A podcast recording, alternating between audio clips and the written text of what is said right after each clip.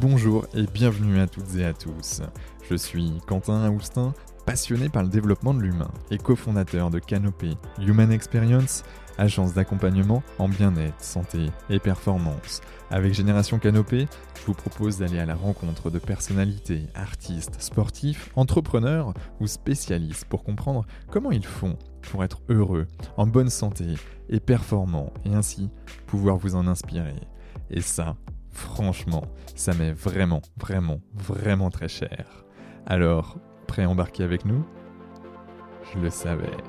Let's go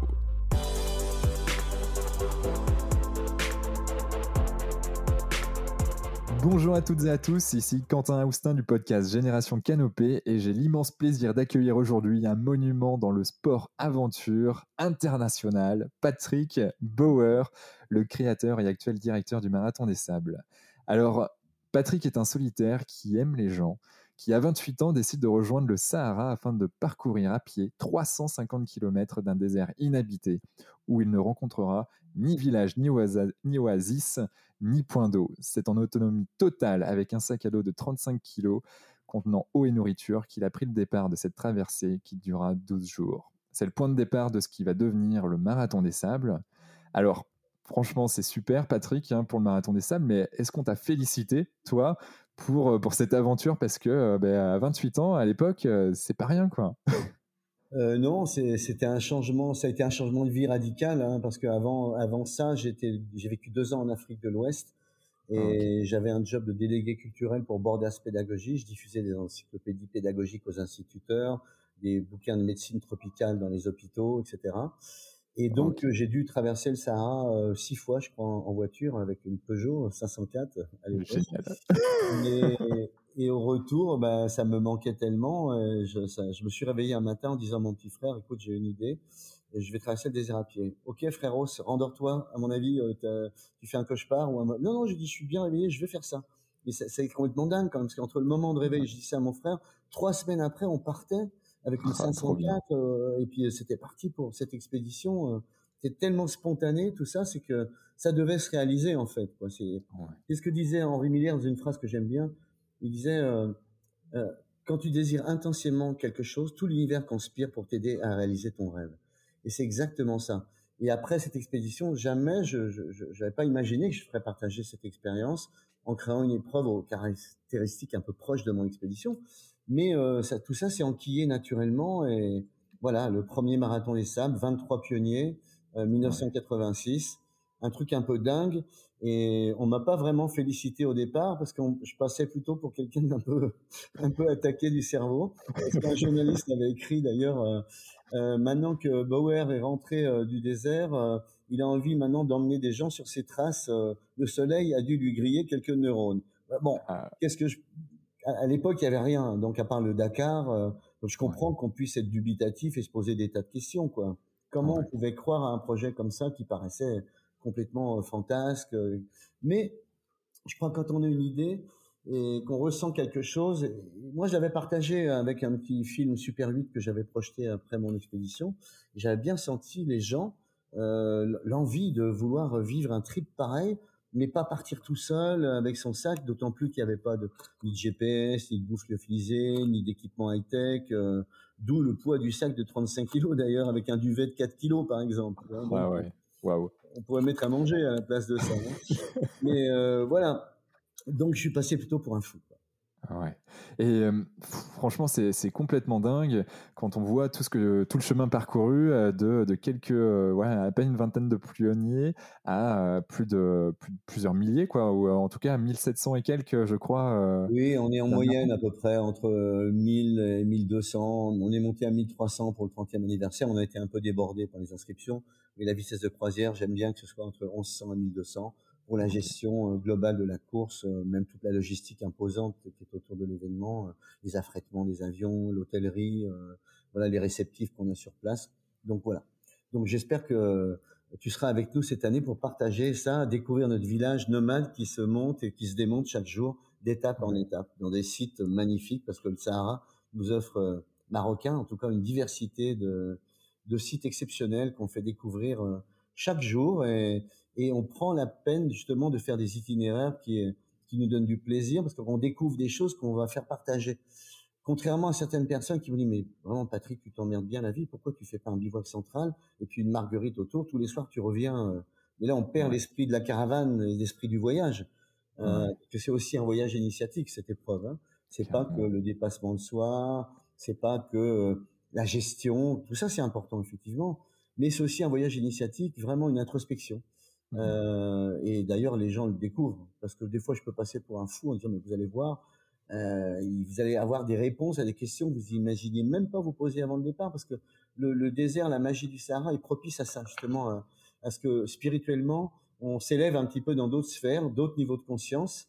Et euh, c'est ça qui a été euh, qui a été super aussi, c'est que le retour des participants, c'est aussi de dire ouais, mais tu avais raison, il s'est passé quelque chose, il y a eu un virage, il y a eu un avant et un après marathon des Sables. Ouais, mais euh, hâte de, découvrir ça en effet.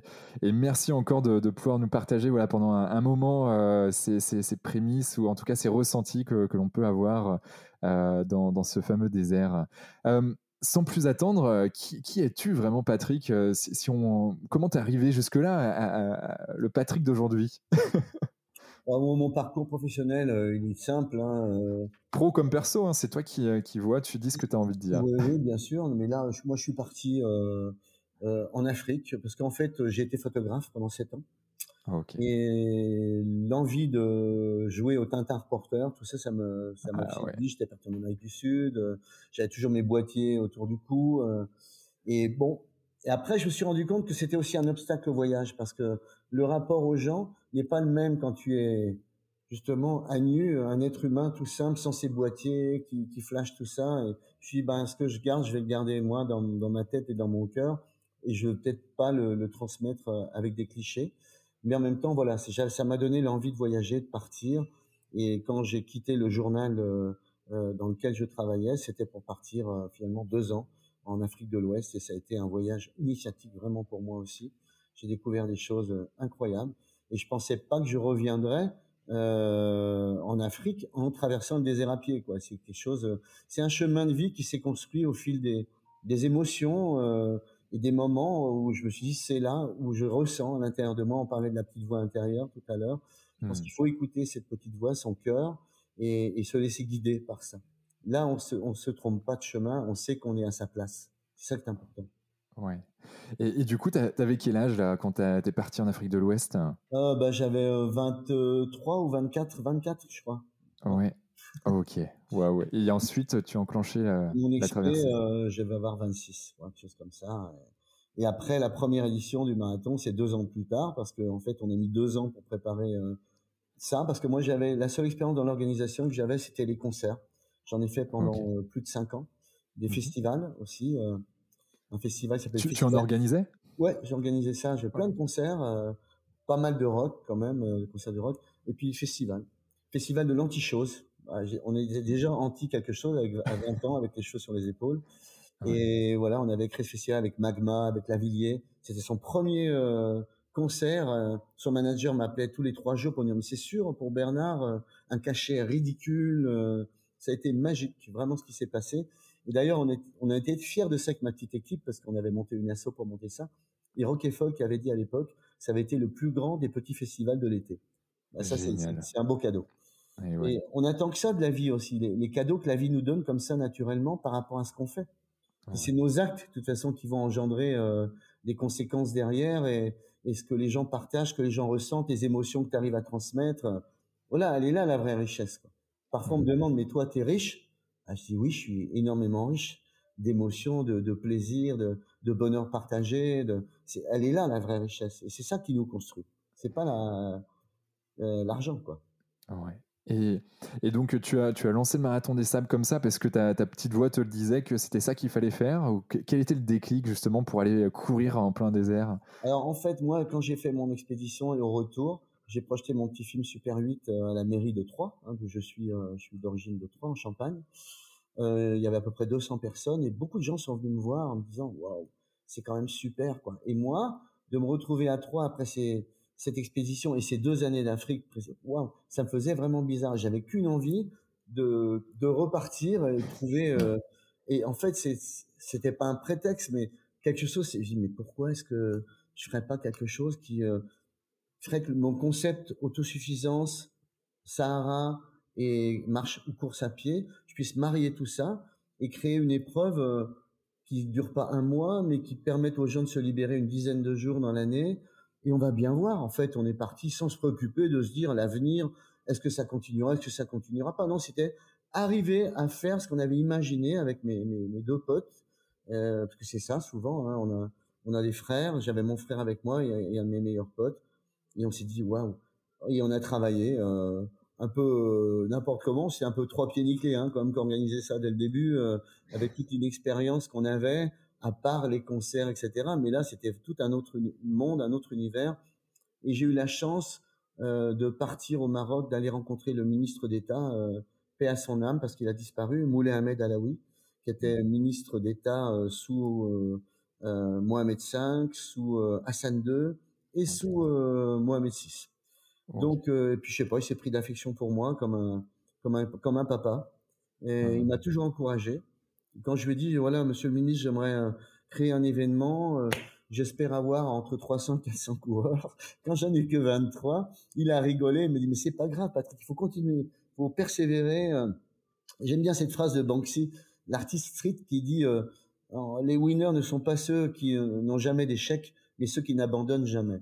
Donc voilà, ça, ça. Donc je connaissais pas cette phrase avant, mais déjà je l'avais dans certainement quelque part en moi parce que ça m'a aidé euh, à continuer et, et, et, puis à continuer à poursuivre les rêves et avoir envie de les réaliser. Et puis euh, bon, quand on est euh, on est jeune, euh, on, on vit pas grand chose, on bouffe des patates, des pâtes, on vit d'amour et d'eau fraîche et de rêves quoi qui nous transportent. Donc c'est ça qui est important. Ce que je dis souvent à des étudiants quand je suis invité, dis mais vous avez envie de quoi? D'avoir un gros salaire, de rouler en BMW, euh, vous achetez un costard, c'est ça la finalité de la, la vie? Mais cassez-vous en voyage, prenez votre sac à dos, partez pendant six mois, un an découvrir le monde. Vous le verrez autrement qu'à travers les, ce qu'on vous dit à la télévision. Et ça, ce sera votre propre perception à vous-même. C'est ça qui mmh. va vous guider, forger votre personnalité et qui va construire votre avenir. Ouais. Je, je, je, peux que partager. Euh, moi-même, je suis parti un an. Euh, J'avais 22 ans, euh, plutôt côté Asie, Océanie. Ouais. Euh, et c'est vrai que c'était une année, une parenthèse qui m'a permis de bah, d'ouvrir tous les champs des possibles derrière. Et c'est fantastique. Bien sûr, bien sûr.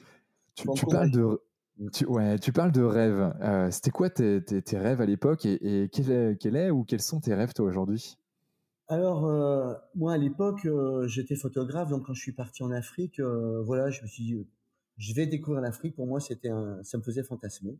Et j'ai vécu des moments, mais ça a changé toute mon existence, ces moments en Afrique, en brousse, dans les villages que j'ai traversés avec mes collections de bouquins, des fois sur la tête, à faire 10 bornes.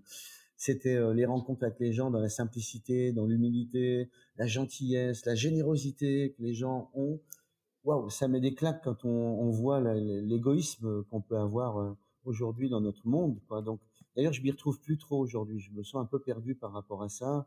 Euh, mmh. ok, les réseaux sociaux, tout ça, je les utilise euh, pour notre communication, mais je me dis merde, l'humain, euh, le contact direct, c'est quand même autre chose, quoi. Donc là, je crois que j'en ai pris toutes mes tous mes sens ont été en éveil et ça a changé comme complètement ma vie.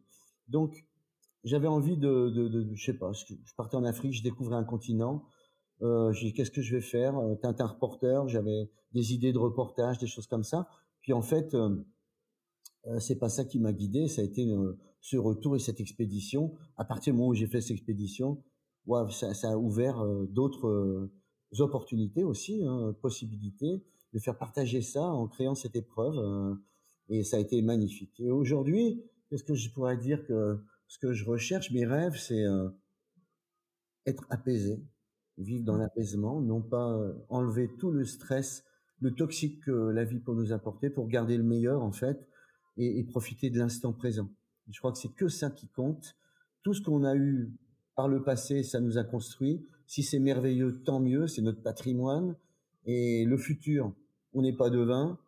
Qui mmh. va imaginer ce que l'avenir nous réserve? Personne. Et par contre, ce qu'on a souvent tendance à négliger, c'est l'instant présent, le moment présent et en profiter, en jouir un maximum et être, je crois, dans la gratitude de ce que la vie nous donne dans ces moments-là. Ça, pour moi, c'est fondamental.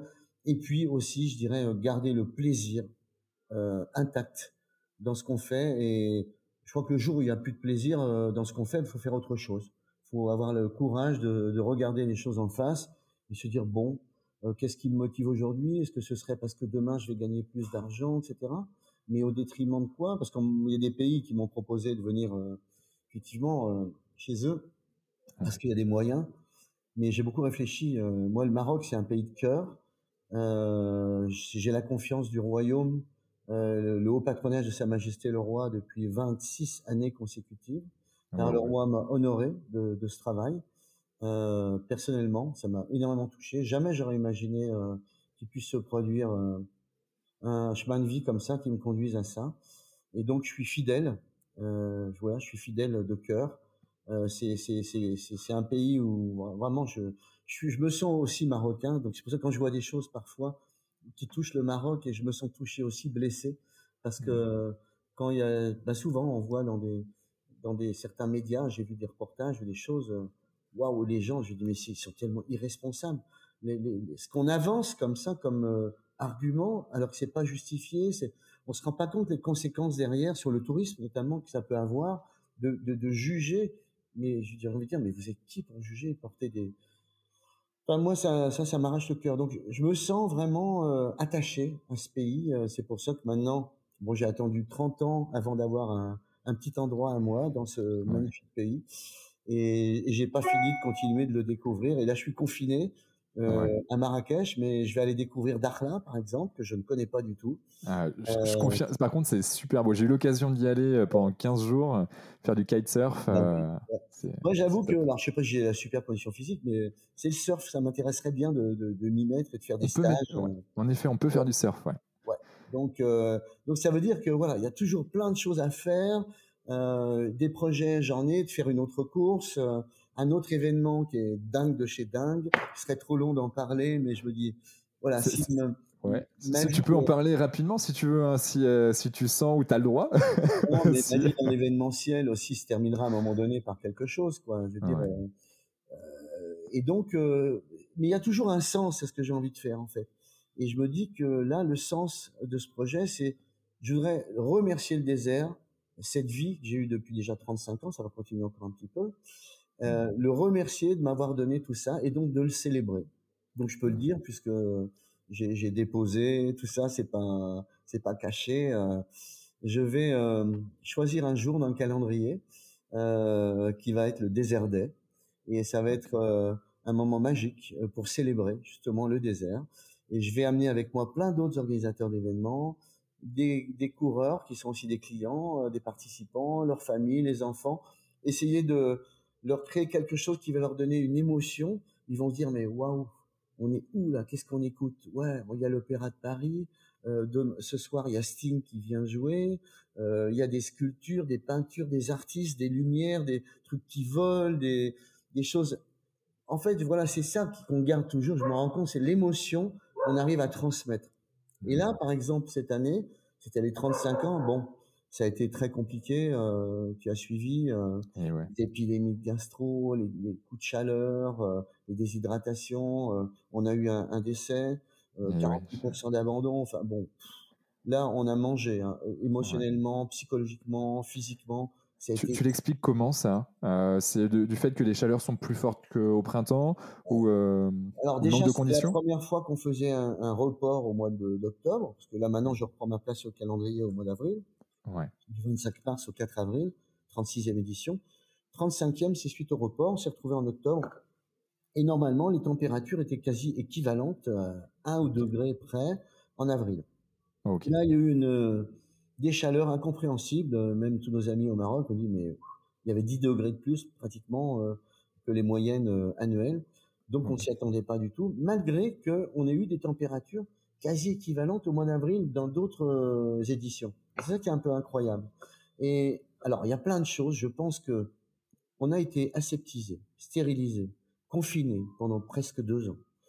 Euh, on nous a pas dit quand on était enfermé chez soi, à part prenez un doliprane si vous avez mal à la tête et si ça va pas, allez à l'hôpital. On nous a pas dit prenez du zinc, prenez de la, des ampoules de vitamine D, prenez de la vitamine C pour vous protéger et donner des, des défenses immunitaires qu'on a perdues, qu'on baissait.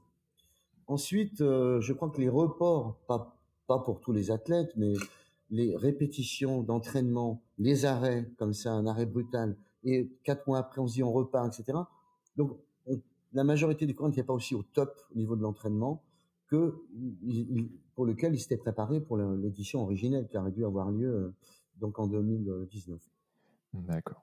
Euh, ça aussi. Ensuite, l'excès de, chaleur euh, a créé aussi des déshydratations. Il a fallu réhydrater la caravane, mais là on était hors règlement. Hein. J'ai dit les, de l'eau minérale, on met le paquet, on hydrate les dents, des coups de chaud en plus là-dessus euh, une épidémie de gastro. Donc mmh. euh, quand on, on vide tout ce qu'on a et qu'on peut plus s'alimenter, bah, qu'est-ce qu'on peut faire? On peut rien y faire. Mmh. Donc je pense que c'est un peu tout ça combiné qui a fait que voilà on, a subi ça. D'ailleurs on se demande, euh, on est en réflexion parce qu'on fait on a fait pas mal d'études avec les docs. On a un débriefing très bientôt, jeudi, avec les médecins, parce que j'ai quand même 45 médecins. J'en aurai 68 l'année prochaine. C'est un énorme staff médical parce que je pense que il faut être à la hauteur de, nos ambitions et quand on prépare un événement comme celui-là, on accueille des, participants dont la moyenne d'âge est entre 42 43 ans, qui en général ont, des familles, des enfants.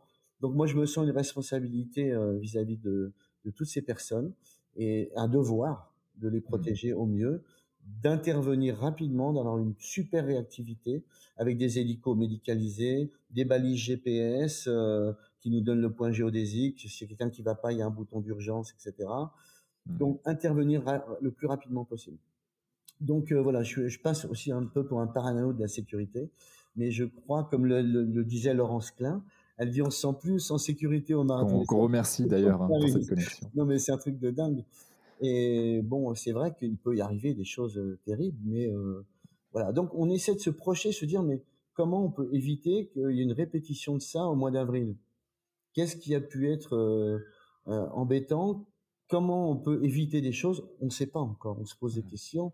On a même analysé l'eau des bouteilles euh, d'eau minérale, donc pour dire. en fait, comme ça, on élimine des, suggestions, des suppositions de, Pierre, Paul, Jacques, l'intendance, qui disait on était malade en mangeant des trucs. Mais c'est pas possible. La propagation du virus, elle n'aurait pas été comme ça. Donc ça n'a rien à voir. Donc en fait, ça nous permet de d'évacuer les choses parce qu'on aurait pu incriminer Pierre, Paul, Jacques. Euh. donc voilà, je pense c'est un ensemble comme ça de paramètres dont il faut tenir compte pour se dire ben voilà, c'est ce qui a été la résultante de, de tout ça euh, cette année. Voilà. En général, on est plutôt à 4%, 5% d'abandon. Ah ouais, ça n'a rien à voir. Il y a aussi le phénomène psychologique quand euh, bah, tout le monde abandonne, on se dit ah, bah, on est légitime d'abandonner quoi. bah, je peux abandonner finalement. Bon, mais il y en a quand même 350 qui sont allés accrocher la médaille. Et, pas, que des athlètes de haut niveau, des mamans, des mères de mmh. famille, qui sont des warriors, des combattantes. D'ailleurs, j'en profite pour le dire, les femmes abandonnent beaucoup moins que les hommes. Elles mmh, sont trop fortes. Elles font des choses dans la vie que nous, on fait pas. Elles ont des responsabilités que nous, on gère pas. Mmh. Et d'ailleurs, il y a une, concurrente que, j'ai rencontrée plusieurs fois sur le terrain. C'est drôle. Parce qu'après, ma fois, elle me dit, ouais, tu sais, Patrick, mon mari, il m'a dit que je n'étais pas capable de faire le marathon de sable. Je dis, ah bon? Je lui dis, c'est un vrai con ton mari. Il me dit, ouais, tu peux le dire. Et à chaque fois qu'elle arrivait à une étape où elle passait, je la voyais ou sur un CP ou une arrivée. Elle me dit, tu vois, je, suis là. Je dis, attends, c'est pas fini. Toi, je vais te voir à l'arrivée et je vais te donner la médaille. Et elle a terminé. Elle a été une fierté euh, incroyable. Quoi. Donc voilà, c'était quand même pour dire un petit mot sur les femmes. Et j'avais une adolescente qui était avec son papa, je me souviens, euh, qui avait des yeux d'un bleu. On s'y perdrait tous. Ça, ça peut être ma fille, elle était tellement belle avec son père, les voir partager ça. il y a souvent des papas avec leur fils, le grand-père avec son petit-fils, l'un papa avec cette fille. Et il l'a emmené jusqu'au bout. Et à l'arrivée, ils avaient le smile, ils étaient, ils pleuraient. Franchement, euh, c'est encore une fois les émotions. Et les émotions, c'est le super véhicule euh, qui permet de, de, de, de, prendre du plaisir, d'être heureux. bien sûr. Et puis la, bienveillance qu'on peut avoir avec les gens, être à l'écoute de leurs difficultés, euh, savoir les écouter aussi, des mmh. fois prendre du temps pour les écouter. Parce que c'est pour eux des moments de partage au milieu de nulle part où on livre des choses qu'on livrerait peut-être pas ni à son mari, ni à son frère, ni à ses enfants. Et bah voilà, des fois je suis un peu confident et je partage ces moments-là euh, avec eux, mais c'est euh, c'est fantastique quoi. Je veux dire, moi j'ai euh, je reçois, je donne, mais je reçois tellement que c'est vraiment du win-win. Les gens ressentent ça aussi. C'est c'est aussi l'état d'esprit de la course, hein, euh, les valeurs qu'on porte, la bienveillance, la solidarité. C'est toutes ces ondes électromagnétiques du cœur qu'on partage, qui donnent une aura sur le sur le campement, sur la course. Euh, parce que voilà, tout le monde, au fil des années, a compris ça. Ça a mmh. été aussi une éducation, hein, parce que au départ, j'ai des gens qui venaient ou, des pilotes de bagnole, euh, bon, un peu un peu lourdingues, euh, ou des médecins de cabinet euh, qui étaient là pour bon faire le job. Et, et au fur et à mesure, on s'est rendu compte que des fois, le petit mot gentil, la petite tape sur l'épaule, le petit truc, c'est plus important que de, de, soigner ou de mettre une perfusion.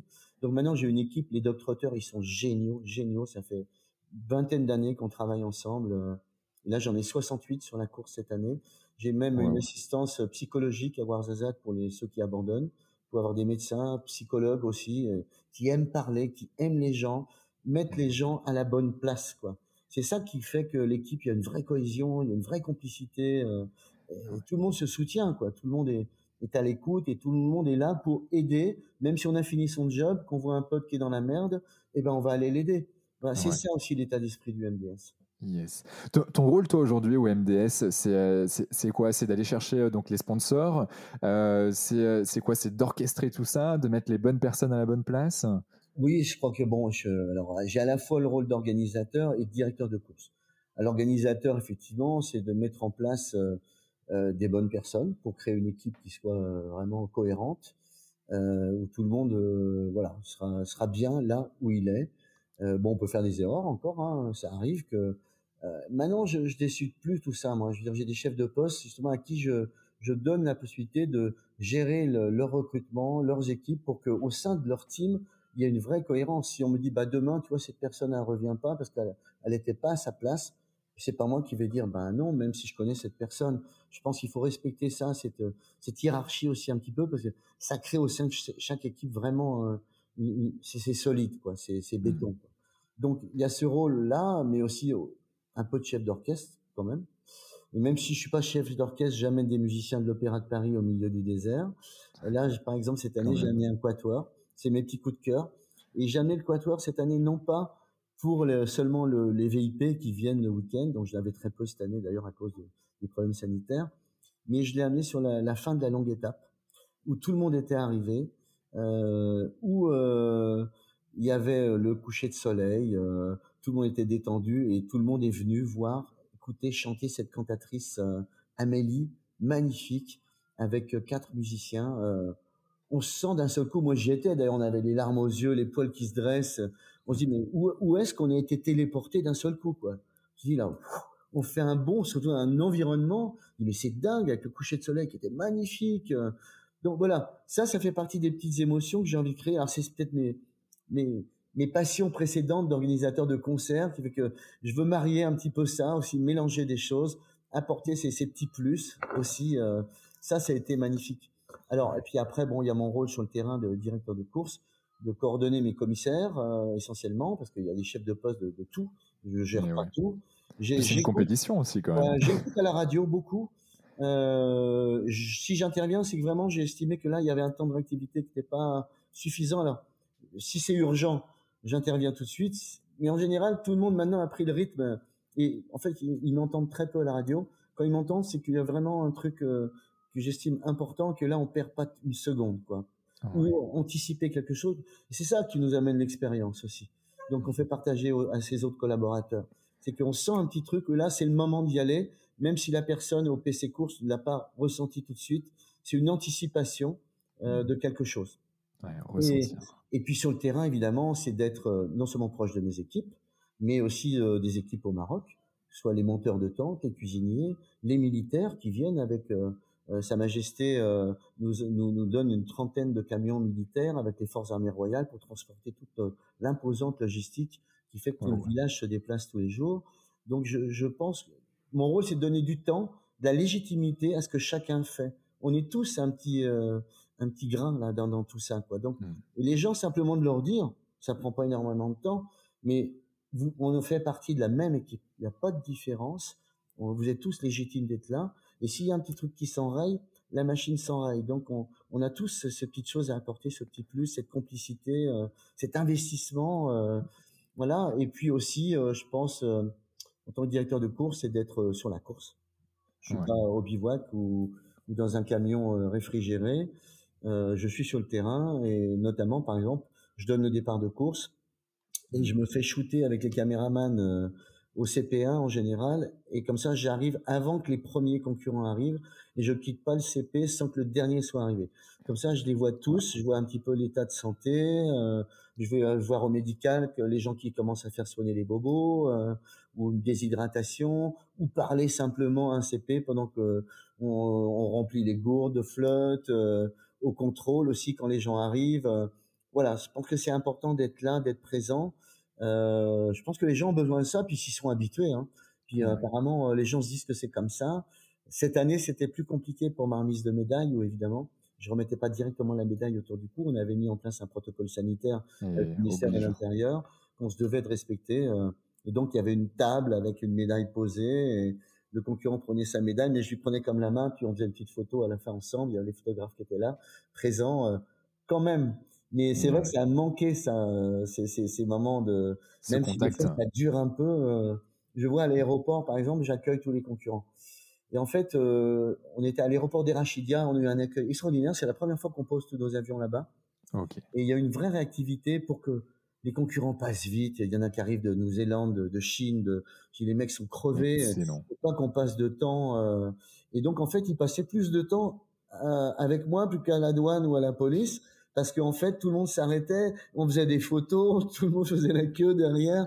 Mais ça veut dire énormément de choses. Ça, c'est un cadeau magnifique, quoi. Donc, euh, donc euh, j'essayais d'aller vite pour pas bloquer les gens parce qu'après il y avait le transfert, un transfert court cette fois-ci, donc c'était parfait. Mais bon, déjà la grosse chaleur, vérification des, des, PCR euh, qui soient bien négatifs, etc. avant d'embarquer dans les bus, les passes vaccinales, etc., etc. Donc à la fois de la rigueur, mais aussi euh, la convivialité, voilà, et le, le, bonheur, le plaisir d'accueillir tout le monde. Parce que je sais ce que c'est que se préparer une course comme ça pendant un an. C'est des efforts financiers aussi. Mmh. Donc tout le monde n'est pas une profession libérale ou peut faire un chéco sans que ça pose de problème euh, ni au budget de la famille ou aux vacances. Il y en a, c'est beaucoup d'efforts, des sacrifices aussi de partir avec ses potes, s'entraîner le week-end, de venir vider son sac 15 fois à la maison. Euh, été sûr que j'emmène ça. Des fois, ils en ont ras-le-bol, donc je comprends euh, que parfois, il vaut mieux qu'il y ait une, sacrée cohésion dans la famille et qu'il y ait un vrai soutien, parce qu'il y, a des concurrents qui m'ont dit que parfois, euh, ça n'allait pas parce que leurs femmes les soutenaient pas. Donc, on part pas dans un esprit euh, serein. Libéré, ouais. on sait que derrière, donc autant amener sa famille dans cet environnement et se dire bon bah voilà, tous ensemble, vous m'aidez à me préparer. j'ai des sorties à faire, j'ai des potes qui vont venir. Ça va peut-être vous emmerder un peu, mais voilà.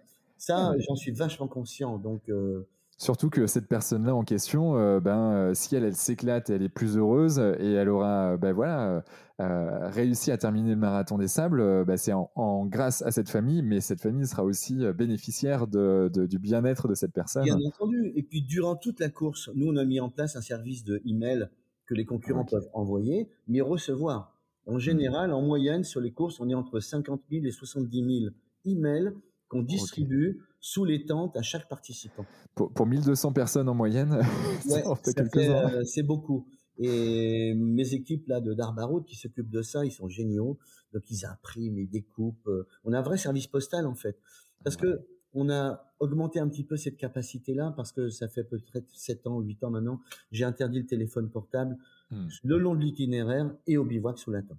Parce qu'on entendait des, des, des, gens parler, ah, je dis pas les Espagnols, je les adore, mais ça gouaille en espagnol. oh, oh, tu vas te taire un peu là. On, se calme. Et là, il n'y a plus ça. On peut prendre son téléphone portable hein, dans son sac. S'il y a du réseau, qu'on va à 200 mètres, qu'on emmerde personne, et je dis toujours cet exemple, c'est comme un peu le, quand on veut regarder les étoiles, s'il y a des lampadaires, bah, c'est une pollution. Et ben là, c'est pareil. Le, le, son, le téléphone, c'est une pollution. Et qu'est-ce qu'on en a à faire de savoir ce que l'autre il a raconté à sa femme, à son gamin, et, alors que là, on lit ces messages, on lit ces mails dans le silence, dans l'émotion. On retrouve le, plaisir des courriers qu'on recevait avant, les lettres. Et là, il y a l'émotion, elle, est, surmultipliée parce que les mots qu'on lit la, puissance que ça révèle, euh, les émotions que ça crée, ça n'a rien à voir avec le téléphone portable. Et on est des une vraie connexion. Et personne s'en est jamais plaint de ça. Au contraire, tout le monde m'a dit Patrick, tu as pris la bonne décision. C'est super parce que on reçoit nos messages sous l'attente. C'est et l'autre complicité avec ses compagnons d'aventure. Euh, et toi, as reçu Ouais, ouais, c'est mon, mon gamin, c'est son anniversaire. Ou, ou ma femme m'a dit que ça y est, euh, euh, dans un mois, il y a le bébé qui arrive. Donc tout le monde est. C'est voilà, on est dans l'émotion, quoi. Et justement, le désert nous permet. On, on, vient pour rompre avec le quotidien. C'est pas pour utiliser de la technologie pour faire chier tout le monde. Nous, on l'utilise pour la sécurité de la course, pour les réseaux, pour renvoyer des images, euh, à la fois aux chaînes de télévision ou, peu importe ce qu'on renvoie. on en renvoie beaucoup tous les jours. Par contre, les concurrents, eux, ils doivent rester dans ce, ce concept de retrouver l'homme originel, en fait. Parce qu'on se retrouve soi-même. Euh, on, mmh. on, revient à la source, en fait.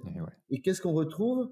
Bah, La simplicité du minimum essentiel pour vivre, marcher, manger, s'hydrater, dormir et, et, et, être solidaire avec ses compagnons, ramasser du coup, être heureux. faire du feu sous les étoiles, préparer sa bouffe.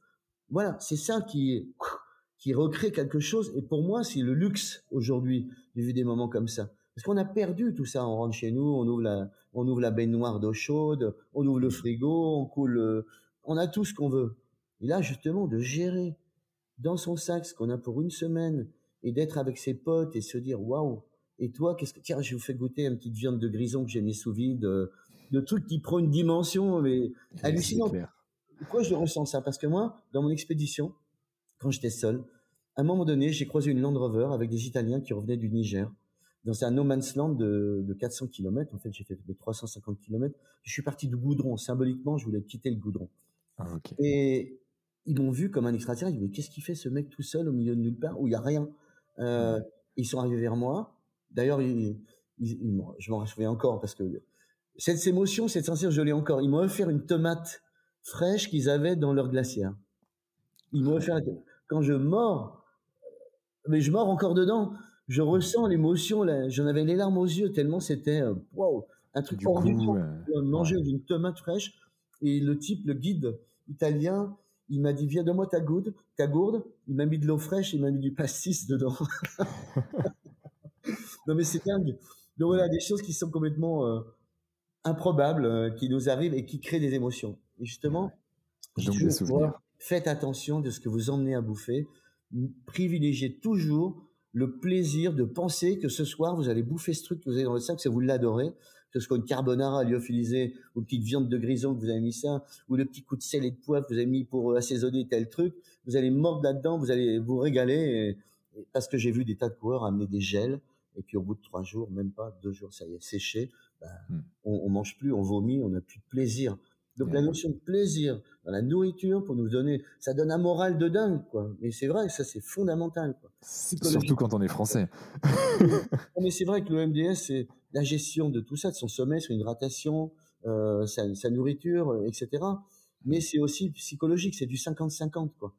Si on est bien dans sa tête, qu'on a, on sait pourquoi on est là, euh, on prend ce que l'énergie euh, du désert, l'énergie tellurique, tout ce que le désert nous donne, qui, nous porte euh, et qui nous donne ce plaisir qui nous permet d'aller au bout.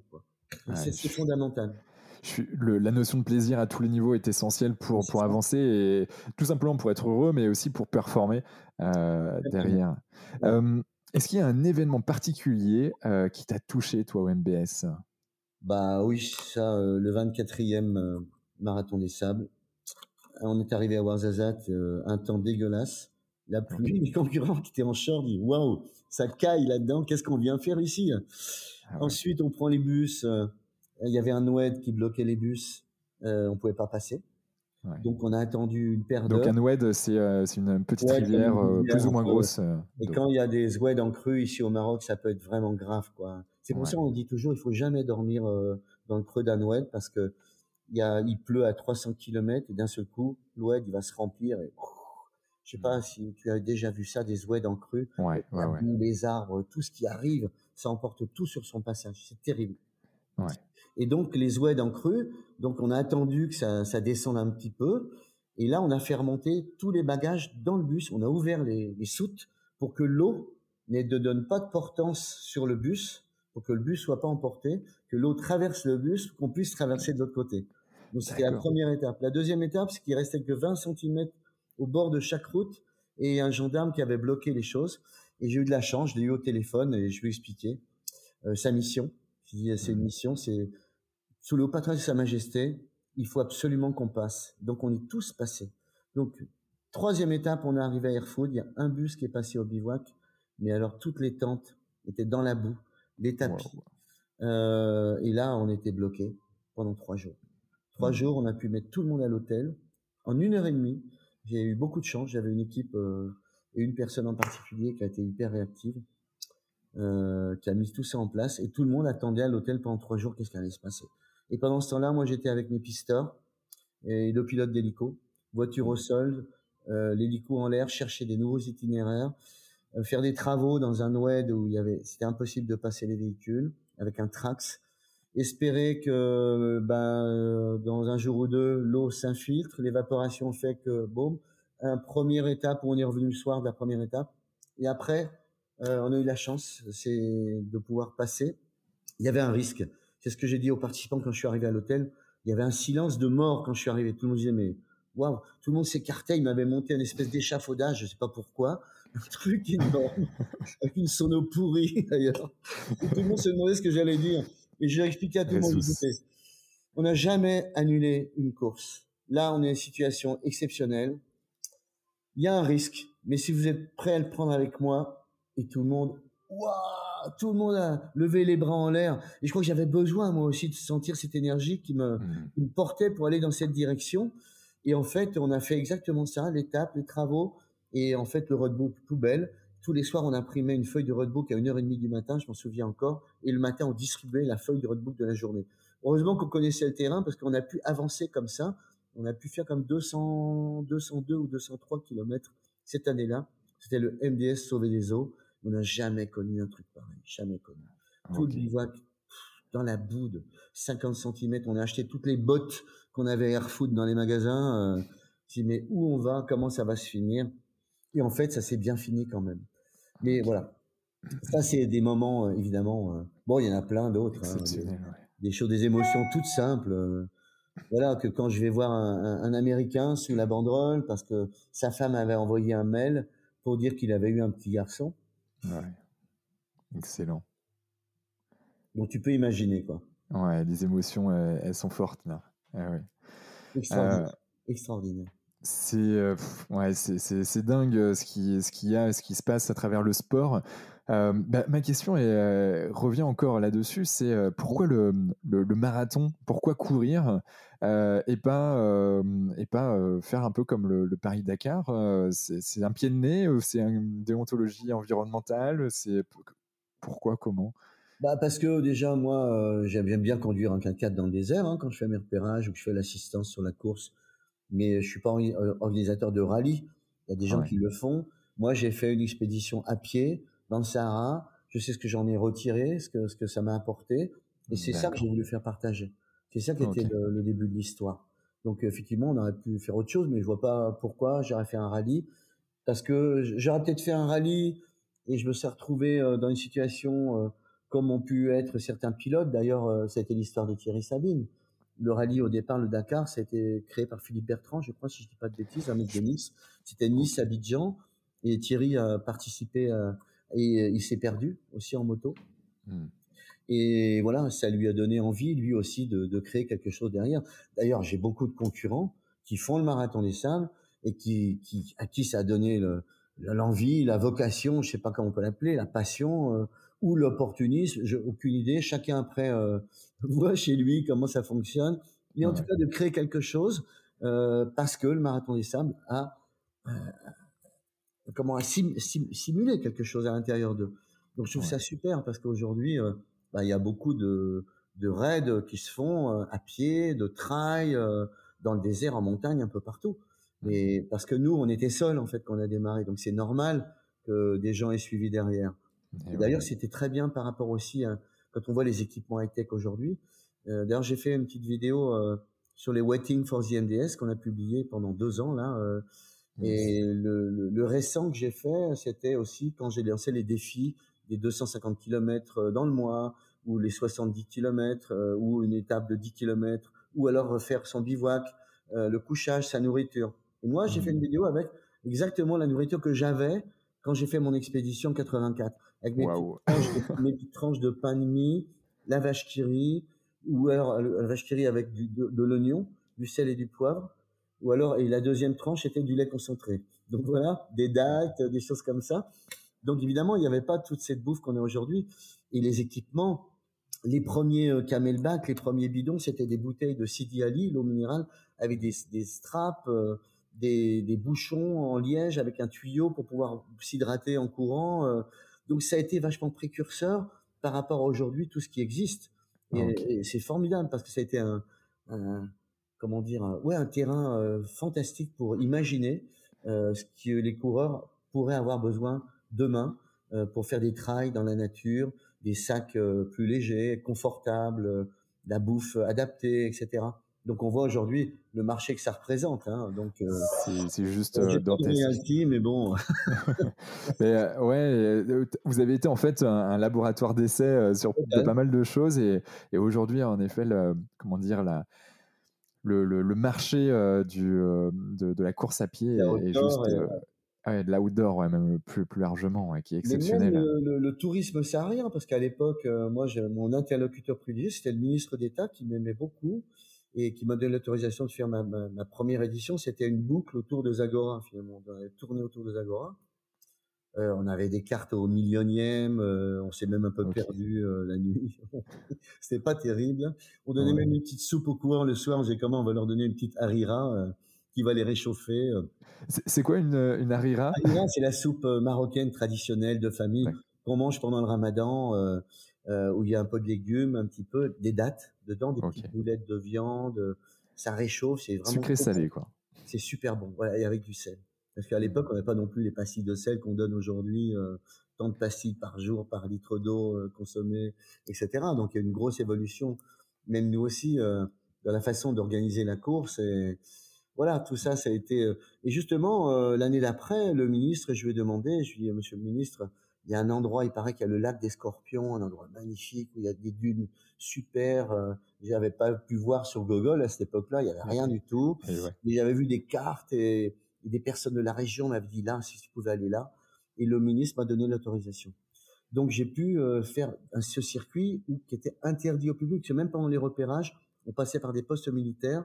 On était bloqué des fois trois heures parce qu'il fallait appel radio, immatriculation, les passeports. Euh, pour euh, voilà, on avait l'autorisation, mais c'était quand même. Il faut se rappeler que dans les années 80, autour de Mohamed, hein, qui est au sud de Zagora, euh, le Polisario était arrivé jusque-là dans les années 80. Mmh. Donc euh, tout ça, c'était encore sensible. Et nous, on était bah, en 86, 87 dans ces régions-là, pas si éloigné que ça finalement. Euh. et de, faire ces, itinéraires. Et après, j'ai pu aller dans la vallée du une autre vallée. J'ai eu les autorisations. Donc derrière, des tours opérateurs ou des guides qui travaillaient avec nous ben, ont pu aussi emmener des clients. Et ça, ça a ouvert un, un tourisme saharien, mais incroyable. Quoi. Donc voilà, je crois que Sa Majesté le roi a été conscient de tout ça et il a voulu me le dire. Voilà, tout simplement. Et ça a été un moment euh, magique aussi.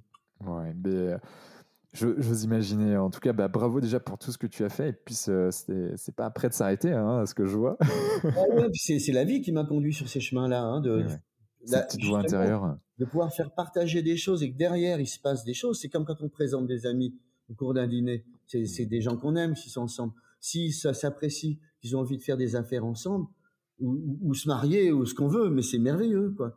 C'est ça aussi qui, qui, nous donne du plaisir. Il n'y a pas d'intermédiaire, il n'y a pas de business, il n'y a pas d'intérêt. Voilà, c'est encore une fois, c'est l'humain. Hmm. À partir du moment où on, préserve ça, on fait les choses avec son cœur. Après, que des gens profitent de choses, mais Hamdullah, comme on dit au Maroc, Hamdullah. Et, et ouais. Euh, le MDS, euh, mine de rien, il y a différentes typologies de personnes qui y viennent. Il y en a qui viennent euh, découvrir, il y en a qui viennent prendre du plaisir, voyager. et puis, il y a des personnes qui veulent aussi gagner. il y a vraiment tout profil, hein, c'est ça. Hein. Tout, tout à fait. Et ça se marie très très bien. D'ailleurs, quand j'ai démarré, je me souviens, j'avais aussi Jacques Lanzmann avec un tour opérateur qui, était venu d'ailleurs courir la dernière étape. C'était épique parce qu'en fait, il y avait un oued qui qui nous empêchait de d'arriver à la banderole. pas très loin, peut-être à un peine un kilomètre ou 500 mètres de la banderole. Il y a eu des crues torrentielles. Et on avait été prévenu comme huit jours avant qu'il y avait eu des problèmes. Des amis nous avaient téléphoné. Là, Patrick, l'étape. Alors, on a entrepris de construire un pont avec la logistique, mais on n'a jamais pu le terminer. C'était trop compliqué. Ouais. Et on a juste pu mettre une seule corde. Et en fait, on a eu, on a amené un Zodiac avec nous je me souviens, on a fait traverser tout le monde en Zodiac. Donc voilà, c'était aussi dans l'anticipation de dire, euh, sinon on aurait été drôlement embêté. Je sais pas comment on aurait fait. Parce que tout peut arriver. Justement, les oueds en cru, c'est terrible, terrible. Donc voilà, mais c'était pas la question, je crois. Hein. non, non, mais l'idée c'était de, mais c'est pas grave, on a digressé, euh, mais comme comme souvent. euh, c'était pour euh, tout simplement mettre en, lumière le fait que le marathon des sables accueille tout type de personnes, de profils, voilà, de profils différents. Et c'est vrai que bon, il y a les athlètes de, de haut niveau hein, qui viennent pour la gagne. Ouais. Ben ça c'est c'est très bien. Et justement, moi, j'ai toujours refusé de me dire, je fais une course soit de compétiteurs, mais il faut pas mélanger les marcheurs, les compétiteurs. Ben, j'ai pourquoi faut pas mélanger? Qu'est-ce qui nous interdit de le faire? À partir du moment où on est là, euh, dans la rigueur d'un chronométrage pour satisfaire ceux qui viennent pour la course, et en même temps de l'assistance euh, pour les derniers qui viennent en marchant. Moi, j'ai beaucoup de couples de vétérans qui aiment la marche, euh, qui font la main dans la main, qui savent que c'est que la gestion, comme une sagesse qui leur permettent de gérer la course à leur rythme, de pas se laisser emballer. D'autres qui alternent la course et la marche, qui parfois se font avoir parce qu'on regarde le tableau des compétiteurs le soir, je dis merde, ces deux-là, ils ont ils ont une minute trente devant moi, demain je les grille. Donc des fois c'est on peut, et puis des fois c'est pas le bon chemin parce qu'on se fait mal, on se blesse. Euh, on peut aller en voiture à 200 km et puis se prendre une ornière et tout exploser. Ben, c'est pareil. Il faut faire attention de ne pas monter dans le rouge. La gestion, justement, des énergies, ce que je répète à mes équipes, puis on a du travail, on se lève tôt. Donc gérez vos énergies, vous couchez pas tard. Bah, le coureur, c'est pareil. Hein. D'ailleurs, à, 8 heures au bivouac, euh, boum, ça y est, c'est calmé, tout le monde a cassé la croûte, tout le monde est au dodo parce qu'à 5 heures, 5 heures et demie du mat, euh, on enlève les tentes, euh, tout le monde se retrouve sur les tapis, à préparer son, son, son petit déjeuner, préparer sa course, mentalement aussi, mettre des straps, se protéger les uns les autres. Il y a énormément de solidarité entre les coureurs et ça, j'adore ça, cette mmh. complicité. Et par exemple, quand je donne le départ de course de, la, de la longue, je fais un départ différé pour les 50 meilleurs hommes et les 5 meilleures femmes. parce qu'en en fait, les concurrents les voient jamais, ces coureurs-là, puisqu'ils partent toujours devant et ils gagnent. Donc hmm. euh, là, ils remontent toute la course et tout le monde s'arrête, sort les, les, appareils photo, euh, les encourage, on voit les leaders passer, waouh, ils remontent des fois la course avant que le dernier soit arrivé au CP1, quoi. Ils arrivent avant le premier du premier groupe, quoi. C'est un truc de dingue, faut les voir. Il y en a, c'est les Marocains là-dessus sont extraordinaires. Franchement, c'est les athlètes euh, hors normes. Bon, mais on avait quand même des athlètes français comme euh, Meryl Robert qui a fait encore une fois troisième cette année. Ouais, j'étais fier pour lui parce que je trouve qu'on n'en parle pas assez. C'est pour ça que je pense à lui parce que des Français qui ont fait un podium, il a fait exactement ça en, en 2019, mais il faisait 16 ans qu'il n'y avait pas un Français sur un podium. Donc, euh, bon, il y avait aussi Mathieu Blanchard qui a fait troisième à l'UTMB, qui est venu pour la première fois, mais il était malade sur la dernière étape. Il en a bavé à un moment donné. Il dit, ouais, il faut que j'arrête. Il dit, non, je peux pas arrêter. Il a terminé. Il a quand même fait cinquième. C'est ouais, bien. magnifique. C'est magnifique de voir ça. Quoi. Donc, voilà, il y a des gens. On, saluera Laurence Klein aussi. Bah, euh, elle a gagné trois fois. Euh, trois fois, ouais. Donc, c'est une femme extraordinaire. C'est une gazelle. D'ailleurs, euh, j'ai plusieurs euh, anciennes championnes du monde de trail. Il y a Laurence Klein, il y a Nathalie Mauclair, euh, peut-être euh, Ragna de Bas qui vit en Espagne. Je crois qu'elle avait reporté son inscription, mais j'ai pas encore euh, toutes les confirmations. Ça peut être chaud au niveau du plateau chez les femmes. Aziza Raji, la petite marocaine, qui a ah gagné cette année, c'est son rêve de gagner. Et à la troisième fois, elle gagne. Donc voilà. Donc c'est c'est magique parce que on sait qu'à travers ça, ça a nourri des rêves derrière de plein de concurrents à qui ça a changé la vie, mais un truc de dingue. Quand je pense à mon ami Christian Ginter, qui faisait son 33e marathon euh, cette année, qui revient pour la 34e fois cette année. Il dit, moi, je vis marathon, je pense marathon, je... c'est mon trip toute l'année, retrouver les copains, me retrouver dans le désert. c'est un peu d'autres qui vont dire, bah moi je fais le chemin de Compostelle par exemple parce que ça m'apporte des choses un peu similaires. Bah d'autres c'est ça, c'est le MDS et le désert que je disais tout à l'heure qui est propice aussi à la sérénité, à la méditation, à l'apaisement. Et d'ailleurs, j'ai rajouté des petites choses comme ça. Je vous me dit, bon, Patrick, euh, est-ce que tu es sûr que tu veux faire ça? C'est un truc un peu dingue. Quand j'ai fait l'opéra, euh, où là, j'ai, ça fait trois ans que j'amène, je cherchais un professeur de Tai Chi Chuan. Parce que je me dis, le matin, au lever de soleil et au coucher de soleil, un professeur de Tai Chi, comme ça dans le désert, tout ça se marie super bien, c'est magnifique. Ouais, ça doit être beau, ça va être harmonieux. J'ai trouvé ce professeur, en plus, il s'appelle Maître Sun. Maître Sun, Fa, on peut pas mieux trouver. Quoi. Donc, euh, Maître Sun. Je crois qu'il doit alterner entre le Qigong et le Tai Chi selon qu'on veut se régénérer ou on veut s'apaiser. Il est en même temps hmm. professeur de, de Kung Fu euh, à haut niveau. Donc je trouve que quand je vois ça sur le bivouac au coucher de soleil, je vois une centaine de coureurs, des fois 150, des fois 50, ça dépend des jours. Les voir tous en harmonie, comme on peut le voir en Chine sur les, sur les places, euh, je trouve ça d'un apaisement. Euh, et je trouve que voilà, ça se marie bien. Alors, c'est mes petits ingrédients à moi, mais je pense que ça marche. Tout le monde le fait pas. Mais en même temps, je trouve que ça va bien dans le dans l'esprit de la course. Voilà. C'est ça aussi mon rôle, c'est d'apporter ces petites choses qui vont dans l'esprit de la course et voilà, qui, qui vont faire la différence, peut-être avec d'autres événements, parce que le, le, si l'ultra trail c'est une, une, niche dans le running, nous on est une niche dans l'ultra trail. Et voilà, chacun a créé son empreinte. J'ai pas envie de ressembler à ce que font les autres. Euh, je m'en fous. Je veux dire, on a nous notre événement, puis ça fait 35 ans d'ailleurs. On est quand même assez précurseur pour euh, garder notre personnalité et, et, apporter notre petite touche, euh, notre French touch euh, à ces 50 pays qui, qui participent aussi. Quoi. Ah c'est dingue, 50 pays en moyenne. Waouh, wow, bravo.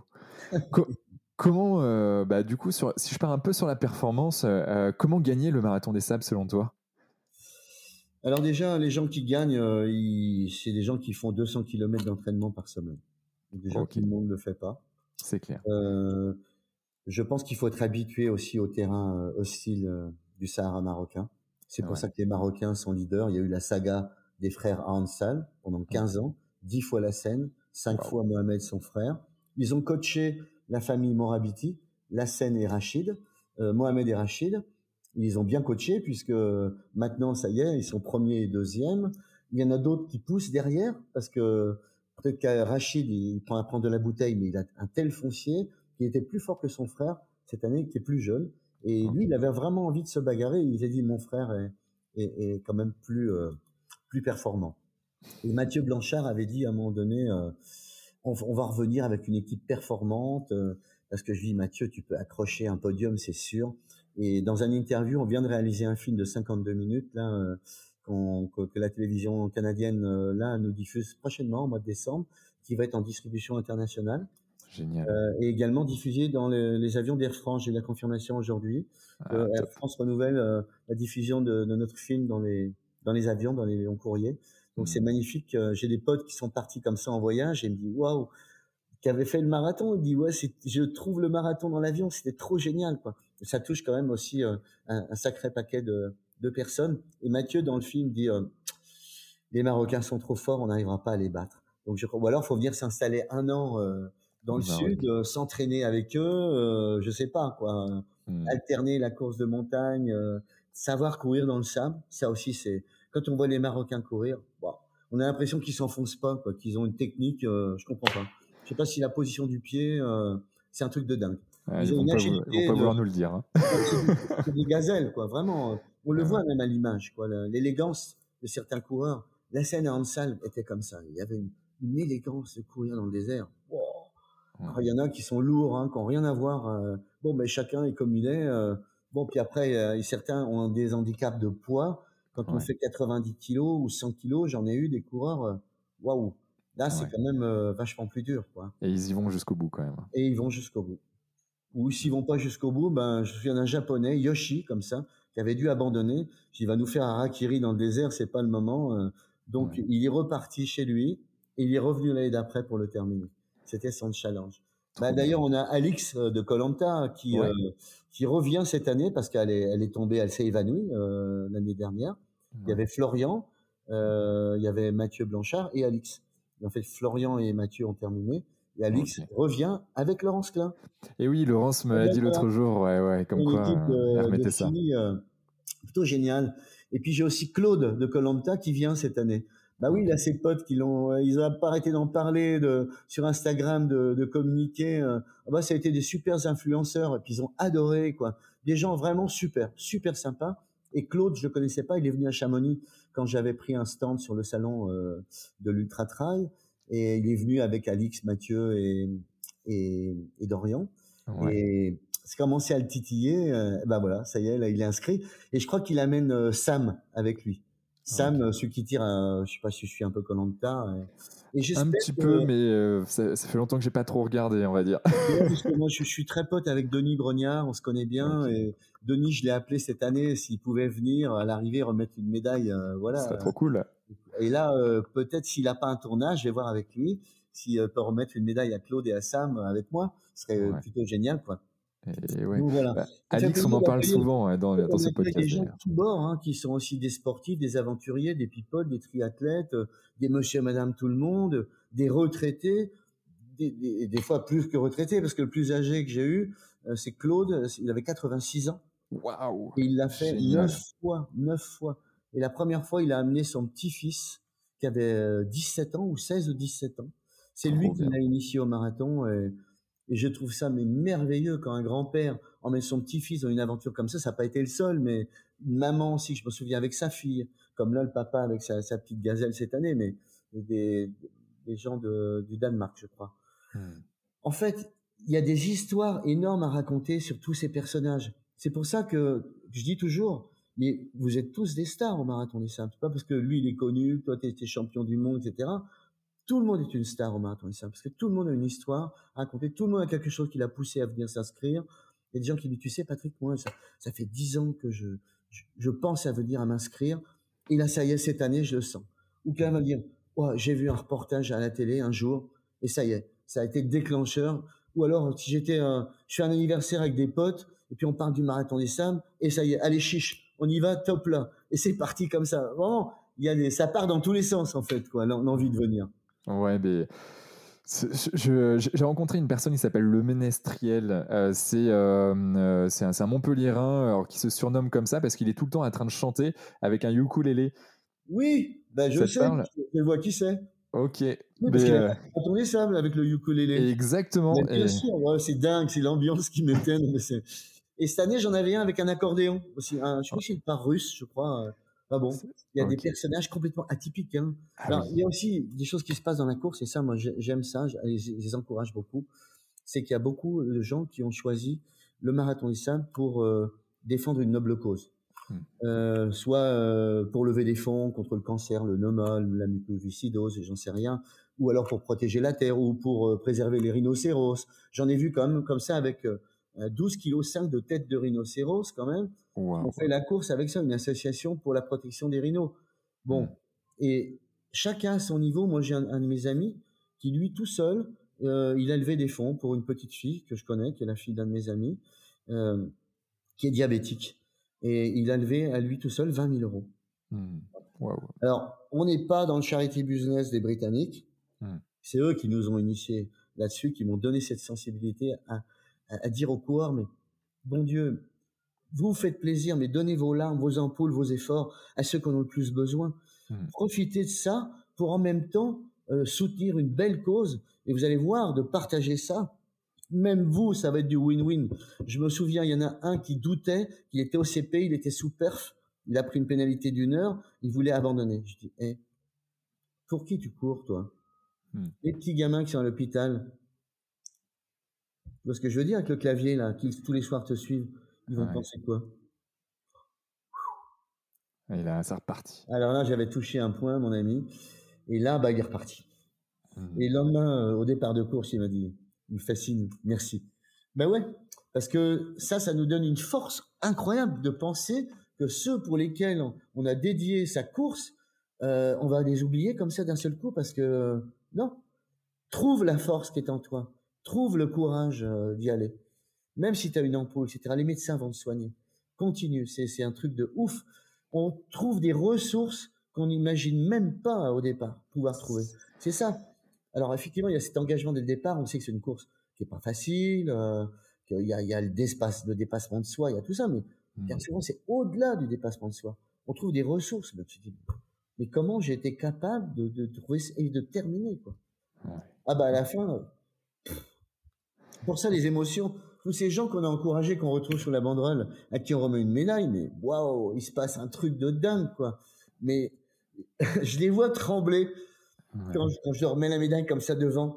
Et avant d'arriver, ça y est, ils craquent. Ils craquent avant même que je leur remette la médaille. Et ils tombent en larmes dans mes bras. C'est des trucs de dingue, ça. Voilà, cette communion, c'est une communion incroyable. Quoi. Quel moment dans la vie nous donne des, émotions comme ça, d'être allé aussi loin, finalement, dans, dans, dans dans son aventure individuelle euh, et collective à la fois, mais elle est aussi individuelle parce que ce qui se passe dans la tête, les choses qui sont passées, les révélations, les messages euh, qui nous sont révélés dans ces moments euh, de solitude, c'est un truc de ouf. C'est un enseignement pour la vie, le marathon des sables. Comme me disait un ami médecin, Patrick, ça devrait être remboursé par la sécurité sociale. Ouais, mais ça, le sera peut-être bientôt. Hein. peut-être. Mais là, je risque d'avoir un peu trop de coureurs, là, donc. je ne veux pas en faire deux dans l'année, en tout temps que c'est moi qui, pour l'instant, gère mon événement parce que pour moi c'est une perle dans un bel écran. C'est voilà, je pense qu'il faut le garder, le laisser briller comme ça. C'est annuel et ceux qu'on peut pas prendre, ils reviennent, ils, viennent l'année d'après. C'est pas grave. Quoi. Faut pas que ça devienne une usine à gaz industrielle. Voilà. Mmh. Moi c'est ça me. Tu, tu, comptes, tu comptes le faire jusqu'à quand? Jusqu'à. Euh oui, j'en sais rien. Là, je me pose des questions, voilà, parce que voilà, j'ai peut-être des, des, des voilà, je, je sais pas comment expliquer ça, mais en même temps, faut être conscient qu'à un moment donné, euh, c'est bien de savoir aussi euh, passer le relais. Hmm. Quand on a construit quelque chose de solide et que ça puisse continuer malgré nous, il est là le beau cadeau. Ça continue même si on n'est pas là et avec les valeurs, Inch'Allah, qu'on a pu donner, transmettre et qui se perpétuent. Ah bah ça c'est pas un cadeau. Euh, J'ai pas envie que ça s'arrête parce que moi j'arrête. Oui, ouais. Euh, et, je pourrais venir après euh, peut-être le courir euh, ah, mais... 80 ans. mais carrément. Hein, S'il y en a qui le font à 86. mais c'est dingue. Hein, c'est bon, sacré entraînement, Pépère. Je me rappelle. J'en avais un, Claude Compin. Pareil, il a disparu. Le matin, il se réveillait, il avait trois poils sur la poitrine. Euh, mais le corps de marathonien quand même. Hein. Il avait un peu plus de 80 ans, Claude. Il a, il a commencé à 79. Il avait une petite brosse. Je sais pas pourquoi il se brossait toujours. C'est trois poils qui se brossaient. Il se battait en duel. Et il faisait des pompes et il pompe sur un bras. Ok. Ah ouais, quand on voit ça, on se dit euh, finalement, on peut aller loin tant que la santé nous préserve. Hmm. C'est ça qui est formidable aussi. C'est notre capital et les gens ne sont pas assez conscients. Ouais. Non seulement pour préserver ce capital-là, mais aussi en jouir pas attendre d'être grabataire pour euh, voilà euh, se retrouver. Euh. Donc voilà, il faut garder aussi des années où il faut profiter et faire d'autres choses. Moi, j'ai d'autres projets aussi. D'ailleurs, peut-être, je peux en parler parce que ouais. aller faire un petit tour là. La Desert Cup que j'ai créée en Jordanie pendant cinq ans avec Sa Majesté la Reine Rania, notre marraine, et aussi au Mali avec la présidence de la République. Des pays que je n'ai pas encore eu l'occasion, mais. Non, mais c'était magique de le faire avant qu'on puisse plus y aller. Quoi. Ouais. Le, le, Mali, l'Afrique. J'avais envie d'amener moi aussi les coureurs et mes potes du staff, dire vous allez découvrir l'Afrique, ce que c'est aussi. Trop cool. dans le pays d'Ogon, franchement, dans la falaise de Bandiagara, euh, on est tout en haut, on voit toute la plaine burkinabé, tous les petits villages, Ireli, Tireli, les femmes qui portent l'eau dans la montagne. Euh, la montagne sacrée. Euh, il y, a, y, a, aussi beaucoup de, de, de, mysticisme aussi dans tout ça, euh, beaucoup de légendes. Donc ça, ça a été aussi mais magique quoi. Donc pourquoi pas la faire renaître. Voilà. Donc comme quoi j'ai encore des projets et, après on verra. Ouais, mais tu, tu m'en parleras hein, parce que moi ça me dit bien aussi. Hein. Laissons-nous pousser par ça et, et, et, profitons de ce que la vie nous donne, euh, voilà, au quotidien déjà. Ouais. que c'est ça qui nous fait que le lendemain, bah voilà, il y a une autre histoire. Et, chaque chose engendre euh, voilà le, lendemain. Mais si on a mmh. bien profité du jour même, déjà, alhamdoulilah. Exactement. Avant d'aller sur, sur les questions, euh, on va dire un peu plus de fin, euh, j'aimerais bien euh, voir la, la, connexion que tu as, toi, avec l'environnement, avec un grand E, voilà, l'impact environnemental que, que, toi tu as avec le Marathon des Sables. Je sais que c'est quelque chose qui t'est cher. Mmh. comment, qu'est-ce que vous faites et, quelle, est, quelle est la vision que vous avez là-dessus? Alors, ça, c'est vrai que ça m'a toujours beaucoup sensibilisé. Alors, on n'a pas toujours été au top, hein, parce que quand on a démarré, mais justement, c'est ça qui est intéressant, c'est que chaque expérience nous tire vers le haut pour se dire, ah bah là, tu as fait une connerie, tu fais un trou, euh, tu mets du gasoil avec du kérosène, tout explose, euh, c'est n'importe quoi. faut tout remettre, euh, ce qui est éparpillé dans le même trou, il faut brûler. Et des plastiques qui sont pas des PET ou des choses, ça brûle très mal, donc c'est enterré. un an après, on revient, on voit des choses qui, alors on ramène tout, on ramène tout dans des camions pour rien laisser. Bon, mais il faut dire qu'après, c'est une question de moyens. Quand on était très peu de coureurs, on a très très peu de moyens. Même si on a envie euh, d'avoir des, même des beaux moyens de communication, bah non, on a des, trucs qu'on met dans les voitures là, les Toki Walkie là, ou même pas là, les... à la CB ou euh? à la CB, ouais. on a commencé avec ça, hein, donc, euh, après, bon bah voilà, on, on, tire des enseignements. Et là aujourd'hui, euh, bon, ça a quand même beaucoup d'années quand même qu'on a, on a tout changé. Déjà, c'est un devoir de respecter le désert qui nous accueille et des terres aussi vierges, aussi belles, des endroits aussi purs. Euh, on trouve parfois justement des campements de bivouac ou de touristes euh, ou d'autres événements qui ont laissé toute la merde derrière. Ah vraiment, c'est chemin, c'est la honte. Vraiment. Mmh. Euh, donc je me dis, mais jamais, moi, je pourrais me, me dire ça. parce que toujours, même si on avait fait des choses qui n'étaient pas bien dès le début, on a toujours voulu rectifier le tir. Et c'est ça qui est important. on sait où on veut aller. Voilà. En tout cas, on sait où on veut pas aller non plus. Donc là, j'ai une équipe aujourd'hui dédiée à l'environnement. Euh, c'est une quinzaine de personnes avec des quads qui ramassent toutes les, les détritus sur les bivouacs. Il y a des poubelles partout. Euh, tous les concurrents, d'ailleurs, euh, des fois, c'est pas parfait. Et au micro, le matin en briefing, euh, on me dit ah les Italiens là, t'as vu ce qu'ils ont fait? Alors le matin en briefing, euh, je leur mets une, un coup de dose, ils se font siffler par tout le monde. Le lendemain, c'est terminé. Hein. ah ouais, c'est normal, c'est la honte. Sinon, euh, c'est pas ça l'esprit de la course. Donc, les mecs ramassent tout. Donc nous, on ramasse tout et on a, alors soit les déchets organiques, métalliques, euh, de canettes de, de, coca, autre chose comme ça, ou, ou, des légumes, des épluchures, tout ça part dans un four incinérateur qui est assez loin du bivouac et qui brûle. C'est un four à autocombustion euh, qui pèse 3 tonnes 5 sur un gros châssis euh, 4x4 pour euh, brûler tous les déchets de la caravane. Mmh. Donc déjà, c'est la première chose. Il n'y a rien enterré. Et moi, comme je pars le dernier sur bivouac que je donne le départ. En général, l'hélico va faire un tournage avant de venir me chercher. Je peux voir avec les, les types de la sécurité, les responsables de l'environnement. Quand on part, le bivouac, il est impeccable. On n'a rien à se reprocher. Il n'y a pas un tas de bouteilles euh, euh merdiques, euh, voilà, euh, qui, qui, traînent. Donc ça, c'est un devoir, franchement, et c'est un minimum de respect qu'on doit avoir aussi pour le pays d'accueil, franchement. Donc, alors à part ça, il y a aussi le, le bilan carbone. J'avais fait mon bilan carbone. Euh, il y a plusieurs années, j'avais compensé, mais compensé non pas euh, avec une association qui replantait des arbres au Brésil. Moi, je voulais faire des choses au Maroc. Donc j'ai créé euh, dans, dans, dans, au sein de notre fondation un département environnement et comme ça on a pu euh, faire des choses directement liées à ça. Et là depuis euh, trois ans maintenant, j'ai Terre d'aventure et je remercie Lionel Abbas qui est son PDG. c'est un, un, type super. Eux, ils compensent toutes les émissions carbone euh, de leurs voyagistes. Et c'est plusieurs millions d'euros par an de compensation carbone. Et comme c'est eux qui me font mon, mes contrats d'affrètement, euh, ils m'ont proposé gentiment de compenser mes émissions carbone euh, sur le MDS. Donc j'ai trouvé ça vraiment super. Alors je me suis rendu compte malgré tout qu'on compensait peut-être à 90%, parce que le plus gros c'est les avions, hein, le transport aérien. Et ouais. Après bon j'ai deux hélicos, mais je sais combien d'heures je consomme j'ai tant de carburant que j'achète pour les véhicules, les camions, etc. Et tant de carburant que je transporte euh, par la route pour amener les trois, quatre camions que j'amène. Donc ça, j'ai demandé d'ailleurs à, mes coéquipiers au bureau de me faire une petite étude en appelant l'ADEME, je sais pas quel organisme s'en occupe, euh, de, de m'étudier ça, le coût carbone de compensation de, de ces là pour arriver à faire une compensation à 100%. Voilà, comme quoi euh, on essaie toujours de se poser les bonnes questions et se dire bah ouais bah si je pique un petit peu à chaque sponsor euh, pour ça eh ben je pense que je serais fier de ça. Et le sponsor sera fier aussi s'associer à, un organisateur qui a ces valeurs là ces soucis là parce que c'est l'avenir de nos enfants c'est notre planète c'est comme j'ai des concurrents parfois qui euh, qui ramassent des petits parce qu'il y a des, des barres énergétiques des gens jettent des papiers. Ils ramassent ils me ramènent. J'ai regarde Patrick ce que j'ai trouvé vraiment vous êtes super les mecs mais c'est pas grand chose, mais justement, c'est ces petits rues qui font les grandes rivières. Chacun prend seulement la conscience de ça. Et puis, je dis, merde, on est filmé, vous passez à la télévision. vous devez être fier de ça, de dire l'attitude qu'on a aussi. Euh. Donc voilà, ça pour moi c'est super. D'ailleurs, c'est des sujets qui intéressent beaucoup les médias. Il y avait un média, euh, France 24 qui était cette année qui m'a fait un sujet justement dédié euh, à l'environnement.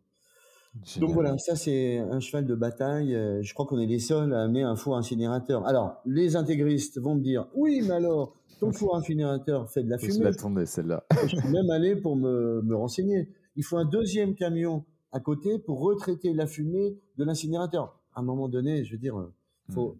voilà, il y a un juste équilibre dans les choses. Euh, faut pas être euh, du mieux possible avec euh, ce qu'on a. Les écolos, moi je suis écolo, hein, mais ce que je reproche aux écolos parfois, c'est justement cet intégrisme qu'ils ont. Ils sont excessifs, quoi. Hmm. Il faut, il faut trouver le, bon équilibre à chaque fois. Les extrêmes sont, j'ai envie de dire, jamais vraiment bons, quoi. Exactement. Il faut trouver un équilibre. Euh, bon, ça fait du bien de l'entendre euh, et, c'est vrai que bah, c'est quelque chose qui, qui, nous est de plus en plus cher. Là, j'écoutais un épisode euh, sur Génération Do It Yourself avec le, le, CEO de Time for the Planet. donc, ouais, c'est une personne qui a créé justement tout un mouvement où tout le monde peut, peut investir chez Time for the Planet pour un euro, par exemple, comme certains investissent des millions. et en fait, ça nous permet déjà de décarboner si on est une entreprise. Et puis, en plus de ça, d'investir, en fait, le fonds qu'ils ont ils permettent d'investir dans des boîtes euh, qui vont avoir un impact positif pour notre planète. Typiquement, euh, il citait une boîte, alors je me souviens plus du nom, mais euh, c'était une, une, climatisation, en fait des climatisations, mais uniquement avec de l'eau. Donc, c'est-à-dire que dans les oh. clims, il y a, euh, y a un, produit chimique qui est désastreux euh, pour la planète. Euh, et donc, du coup, ben, ils l'ont transformé et il n'y a que de l'eau dedans. Alors, ce pas des trucs qui, utilisent 3 litres d'eau par jour, mais c'est un truc beaucoup plus écologique. Et, ils ont investi quelques centaines de milliers d'euros dedans avec le fonds de certaines Alors, Quentin, ça m'intéresse énormément. Je vais te dire pourquoi. Parce que à chaque fois que je me pose des questions, j'ai des cellules climatisées mes monteurs dans les, équipes de production, parce que j'ai mmh. cinq caméramans, trois monteurs, euh, et on, monte également pour les chaînes marocaines qui sont ici. Donc ça dégage tellement de chaleur dans les salles de montage avec les températures extérieures. C'est le hammam, hammam roulant, donc c'est impossible de travailler. Donc j'ai mis en place euh, des clims et je m'étais renseigné si je voulais climatiser avec des panneaux solaires. Là, il me fallait euh, carrément un champ de panneaux parce que les clims. donc j'avais un sponsor en solaire qui m'avait proposé, mais malheureusement c'est une boîte suisse ils ont déposé leur bilan, ils n'ont pas pu continuer parce que chaque année, on, grimpait les marches comme ça. On avait un camion solaire rempli de panneaux, euh, on avait des groupes électrogènes solaires. Euh, on en utilise encore, hein, d'ailleurs aujourd'hui, bien sûr. Mais voilà, euh, ça, j'aimerais bien être en relation avec la personne qui a fait des clims solaires, parce que si je pouvais passer ce cap-là aussi, je serais super content. Bah, avec, euh, avec grand plaisir, je te, je te mettrai euh, voilà, le, le lien et, le nom de la boîte. Je l'ai plus en tête, mais je saurais le te récupérer. Et ce qui est assez fabuleux avec euh, Time for the Planet, c'est qu'ils investissent dans des boîtes. Et ces boîtes-là, en fait, qui reçoivent ce fonds, pour recevoir ce fonds-là, ont une, une obligation, c'est de rendre ça public. C'est-à-dire que la technologie qui est créée avec ces chercheurs, c'est en open source. C'est-à-dire que demain, tout le monde peut la récupérer. Et alors, sous certaines conditions, bien évidemment, parce qu'il ne faut pas prendre non plus tout le monde pour pour, euh, pour n'importe qui. Mais, euh, mais ça n'empêche que c'est gratuit pour que ben, on puisse avoir un impact encore plus fort. Euh, Bien entendu. Encore une fois, on est dans le partage. Et, encore une fois, c'est noble comme, comme action. Ça. Hmm. C'est noble, c'est magnifique ça. Yes. Je, te, je, te, mettrai tout ça, ouais. Euh, je te partagerai ça et, et je mettrai dans les notes Et voilà, ça y est. Ben, je suis issu de l'environnement, moi, à la base. Hein, je... Ah, et puis, ben, je... l'environnement, bon, on peut pas parler environnement sans humain. Et du coup, euh, bon, ben voilà, c'est tellement lié. Euh, comment tu fais pour avoir la patate comme ça? Parce que quand je regarde les vidéos de toi, l'énergie que tu dégages sur les photos, et puis là, que, ce, que, ce que tu envoies, qu'est-ce qui, qui te permet d'avoir ça, cette énergie? Bah, je crois que euh, voilà, c'est ce que je disais tout à l'heure. Quand la, la, passion est toujours là, intacte, mmh. voilà, et que, et que, le plaisir que ça révèle tout ça. Comment euh, je peux pas euh, euh, exprimer ça de cette manière-là? Je veux dire, pour moi, c'est naturel, quoi. Je veux dire, même pendant la course, je me dis, ah, cette année, j'ai presque pas bouffé, je sais pas pourquoi. ça passait pas bien, mais ça m'a pas empêché d'avoir du jus, quoi. Vraiment, parce mmh. qu'en fait, je crois que le jus, l'énergie, euh, c'est tout le monde se la donne. Quoi. Enfin, c'est il y a une réciprocité dans tout ça. Euh, je le ressens à l'intérieur de moi. Et, je crois que c'est ça aussi, la passion et le plaisir. Ça, tant que c'est là, le jour où j'arrête, c'est que bon, soit je passe à autre chose, j'ai d'autres projets, ou c'est parce que le plaisir ou la passion euh, s'amoindrit et que là, euh, il faut en être conscient. Il euh, faut être, développer pleinement son potentiel, je crois. Hmm. Quand on n'a plus pleinement son potentiel, à la fois d'énergie, de passion et de plaisir, ben voilà, faut en être conscient et se dire, commencer à se poser les bonnes questions. Parce que ce, qui, ce que je transmets, c'est parce que je l'ai là. Si demain, qu'est-ce que je vais transmettre si j'ai plus ça? Tu vois ce que je veux dire? Au détriment de, des personnes qui me font confiance et, et, pour qui je suis aussi un peu un guide, entre guillemets, dans le désert, qui me font confiance. On fait les roadbooks, on fait les balisages, il y a la sécurité de la course, etc. Euh, en cas d'alerte, on est là, on est omniprésent. Euh. Donc voilà, je pense que ça, ça c'est lié à ça. On est, on est tous le guide de, quelque, de quelqu'un, de toute manière. Euh, ça, ça, me fait penser, Justine Hutto, tu, tu connais? Oui, oui, je l'ai rencontrée à Chamonix. Euh, je pense qu'elle a fait les Alphes. Oui, elle a fait les Alphes, je crois, à plusieurs reprises. J'ai créé le premier. D'ailleurs, maintenant, c'est à mes associés qui les organisent. Et c'est très bien parce que c'est un super vivier, quoi. À dans les deux sens. Parce qu'en fait, j'en ai qui sont trop âgés pour revenir au marathon 5 qui disent, oh, Patrick, maintenant, c'est trop dur pour moi. Je vais faire le half. Et puis, ceux qui ont fait le half, ils disent, bah, j'ai fait trois étapes. Je, me sens mûr maintenant pour attaquer le big one, quoi. Donc, Justine, on en a parlé, elle m'a présenté sa maman, je crois que ouais, son papa. Et bon, elle a son site euh, et son respire. lui respire. Bon, ça marche bien. C'est une fille qui est très jolie en plus. Euh, ça ne gâte rien. Euh, maintenant, bon, je sais pas du tout euh, ce qui si on fera quelque chose avec, aller sur les Alphes avec mon associé, bon, hmm. et puis aussi elle vient avec toute sa famille. je crois que c'est une famille de, de runners. En fait, elle va, elle va. Super, elle est super sympa cette fille. J'ai trouvé vraiment euh, très intéressante. Donc, euh, mais maintenant moi je filtre avec mon attaché de presse, donc comme ça, euh, voilà. Maintenant même si on se passe un petit message, tu as vu, je te renvoie sur attaché de presse, mais moi je peux dire aussi, voilà moi quand même euh, j'ai un truc vraiment positif avec ce journaliste là euh, il est dans la belle mouvance euh, et ça me plairait qu'il vienne. Donc je peux toujours dire les choses évidemment. Mais j'aime bien qu'elle filtre elle vient de faire un gros travail international sur les influenceurs étrangers en Europe. Et maintenant, elle se met en contact maintenant avec mes représentants à l'étranger pour savoir si eux valident aussi ça. Parce que ben, je reste toujours dans cet esprit de cohésion, de pas dire tiens on prend un journaliste espagnol, le bureau est pas au courant, puis il va dire bah ouais non ce mec-là on le connaît, euh, c'est pas la bonne personne. On connaît un autre par contre qui serait vachement mieux, même pour le même support. Mmh. Voilà, on reste dans la communication pour garder cette euh, cette synergie, cette cohésion au sein des équipes. C'est vachement important. Ok. Bon, ben, je, je, je, comprends complètement et je te parle de, de Justine parce qu'elle va passer dans le podcast, euh, c'est je crois que février ou mars 2022. Ah, bah, euh, donc, euh, donc ouais, c'est, c'est, top. Elle a une belle énergie elle aussi. Ouais, c'est clair. Elle respire. ouais, elle respire comme ça marche. On peut lui faire un peu de pub hein, quand même. Et, exactement, ouais, ouais. On, on en reparlera une, d'ailleurs avec un fort impact positif pour, pour la planète, pour l'environnement. Voilà. Je pense qu'il faut se marier et se rapprocher des gens qui, euh, voilà, qui, euh, qui, partagent les mêmes valeurs. Quoi. On a besoin de ça. Euh. et ce que j'ai dit tout à l'heure, encore se détoxifier de choses. Où, moi, ça m'est pas arrivé à, à, à, dire à des sponsors, je suis désolé, mais vous ne nous méritez pas. Quoi.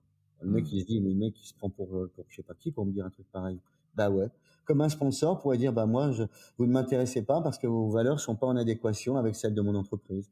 Et je trouve ça tout à fait légitime. C'est pour ça que là, en ce moment, je suis en train de faire une petite tournée de sponsors que j'ai fait déjà deux, deux sponsors à moi il y, a, huit jours à Casablanca. On a diffusé sur les réseaux. À chaque fois, ça a été super euh, avec l'entreprise euh, de se déplacer avec mon responsable marketing qui est, qui est un ami et qui travaille depuis une douzaine d'années. Et là, on a deux rendez-vous encore cette semaine. On a un troisième pour aller les voir, leur montrer les images, échanger avec eux. Ça leur fait plaisir que moi aussi je vienne euh, dans la boîte ils amènent quelques salariés, ou je dis même demain, vous voulez faire un truc, on projette un film euh, pour le personnel, euh, welcome. Euh, moi, je suis pas du tout, je vais pas leur dire, vous me donnez un cachet. Au contraire, c'est l'occasion justement de partager ces choses-là et d'éveiller les consciences. Voilà. Ça, c'est peut-être une mission que qu'on m'a donnée quand j'étais petit. ce sera d'essayer modestement d'éveiller les consciences pour, comme tu disais tout à l'heure, espérer changer un petit peu, voilà, le monde, modestement, humblement à notre mesure, chacun. Ouais. Mais euh, là, tu le fais quand même euh, assez fortement depuis plusieurs années. Euh, moi, je, je, peux le mesurer, vu de l'extérieur en tout cas. On essaie, on essaie en tout cas de faire de notre mieux, tout simplement. Ça, c'est un principe Toltec fondamental, faire de son mieux. Voilà, à partir du moment où on est conscient qu'on fait de son mieux, on ne peut pas se reprocher quoi que ce soit. Ça, ça c'est clair, c'est clair. J'aime bien aller voir euh, ce que les gens font euh, du matin au soir. Dans... Est-ce que vous avez, tu as des routines par exemple? Euh, Typiquement, il y en a, ils vont se lever, ils vont directement aller faire, je sais pas, du, yoga, une méditation au soleil ou, ou, ou, que sais-je. Toi, est-ce que tu as des routines particulières ou pas du tout? Ouais, ouais, moi mes routines, bah, c'est pas grand-chose, c'est 15 minutes tous les matins. C'est étirement, assouplissement, squat, pompe. Voilà, tous les matins, c'est un rituel, ça dure 15 minutes. Et moi, je me suis habitué à ça et j'ai l'impression d'attaquer ma journée euh, où déjà, je vais pas me choper un torticolis ou euh, voilà, j'ai l'impression que je, mon corps il fonctionne quand même. Euh, voilà. Ah Par contre, ce qui me manque, c'est d'aller marcher ou courir un petit peu. Euh, je l'ai pas fait beaucoup cette semaine. Je l'ai fait la semaine d'avant, un petit chouïa. Et voilà, reprendre aussi une meilleure condition physique parce que c'est aussi ça qui nous donne aussi au niveau du mental un, un, apaisement de sentir plus fort et ça nous rend plus fort mentalement aussi. Quoi. Donc, et ouais. Voilà, petit rituel, euh, en dehors du petit déjeuner, tout ce qui peut se passer euh, avant. le, soir, avant de te coucher, tu as, quelque chose en particulier tu, ou pas du tout? Non, c'est très aléatoire. Alors, ça dépend où je suis, hein, parce que là, euh, oui, c'est aléatoire. là, je suis chez moi, je fais du feu tous les soirs. D'ailleurs, on m'a mis du bois dans la cheminée. J'ai juste allumé mon feu. C'est magnifique parce que les températures vers ces heures-là commencent à se refroidir un petit peu. Ouais. Et j'ai ma chienne, Rosa, qui est là, qui, est, qui vient poser sa tête. Euh, c'est une complicité avec cet animal euh, qu'avant, elle rentrait pas dans la maison parce que j'étais pas. Pendant 14 mois, je suis pas venu ici quand même. Quoi. Ah, euh, et là, maintenant, j'ai décidé de, de, profiter pleinement et de m'habituer aussi euh, le télétravail là de chez moi. Euh, profiter, le lieu est magique. J'adore ce pays. Je suis pas loin de Casa. Euh, je suis pas loin du désert aussi quand je dois aller rencontrer des gens ou aller à Ouarzazate pour notre centre d'éveil sportif. Parce qu'on n'en a pas parlé, mais les actions caritatives, ça me tient à cœur. Je parlais des coureurs tout à l'heure que, que j'encourage vraiment euh, à, à, donner leur, leur, leur, douleur, leur larmes pour d'autres personnes, pour des nobles causes. Et nous, on a fait ça depuis une vingtaine d'années, hein, modestement au départ, mais euh, on a créé une dizaine de stations de pompage photovoltaïque. Alors des fois ça marchait, des fois ça marchait pas, fallait réparer, ou des fois les panneaux avaient disparu parce que voilà des gens les avaient piqués. Euh, compliqué quand même, compliqué. Euh, refaire des, des toilettes dans des écoles, des adductions d'eau parce qu'il n'y avait pas de douche pour les gamins, par exemple, des choses comme ça.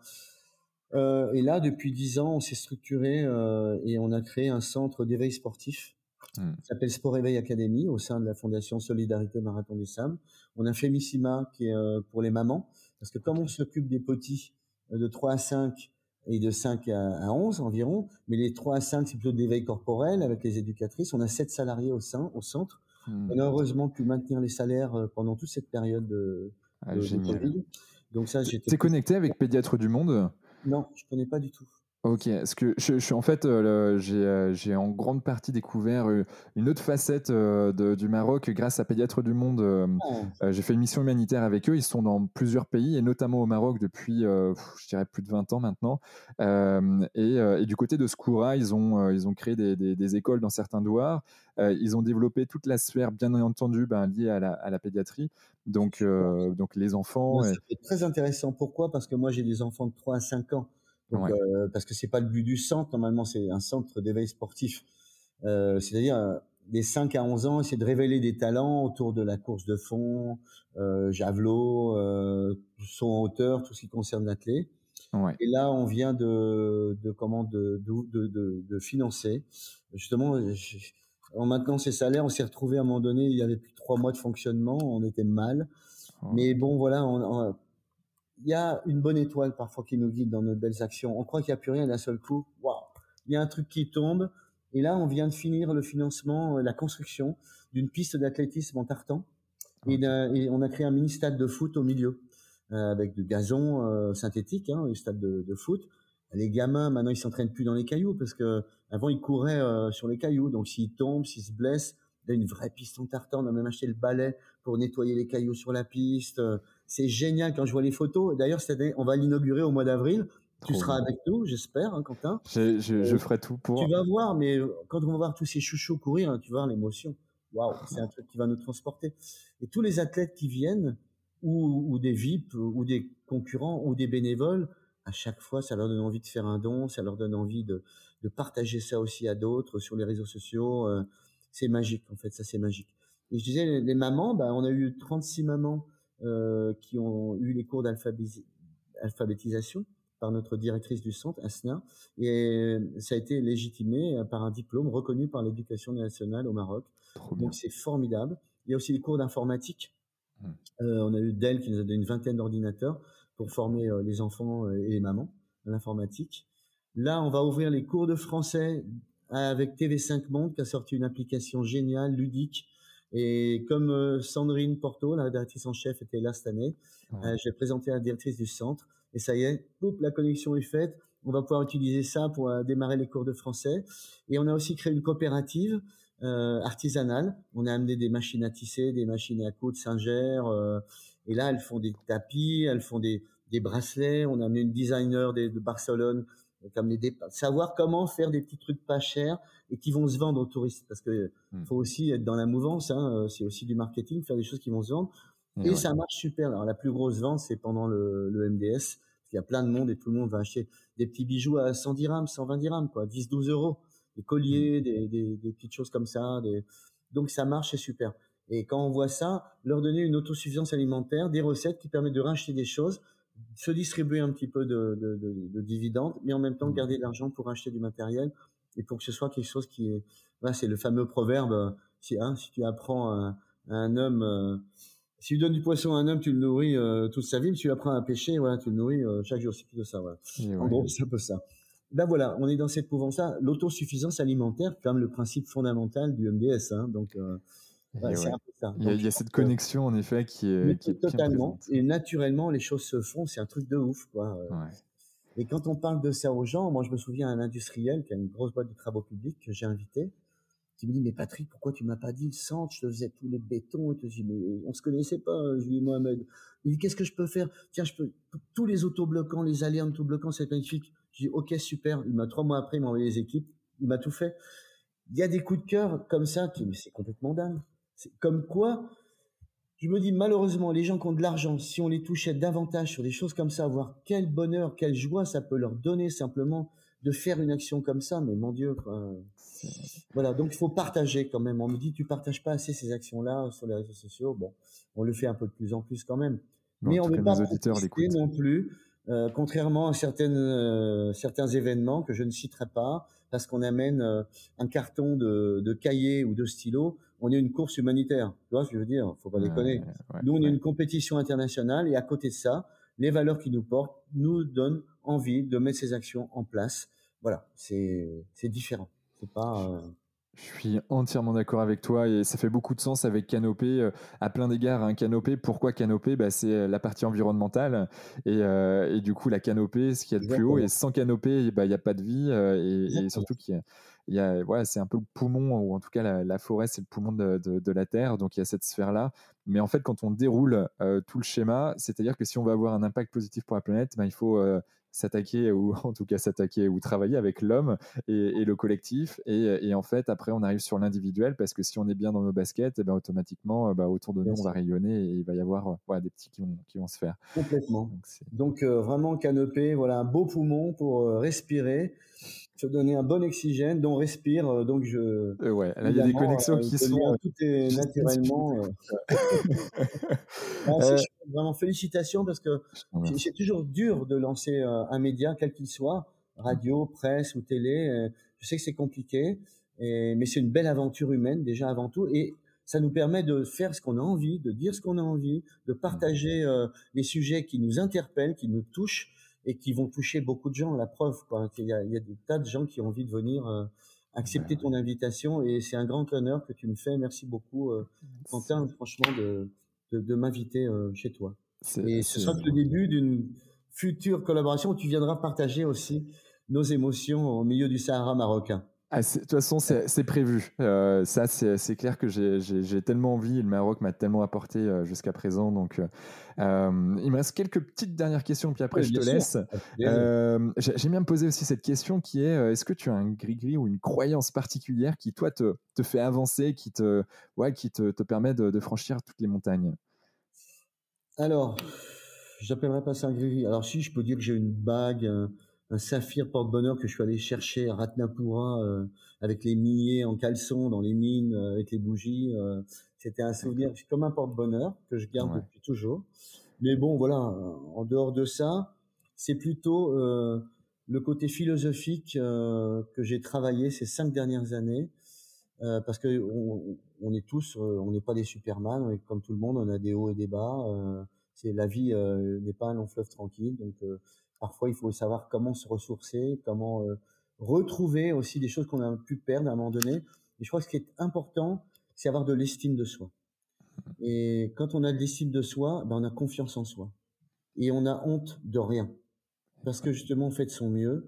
Et ça, ça me fait avancer. Je me dis, moi, je peux me regarder dans la glace euh, en me rasant le matin et me dire, attention, hein, c'est pas je m'aime, euh, on est bien d'accord.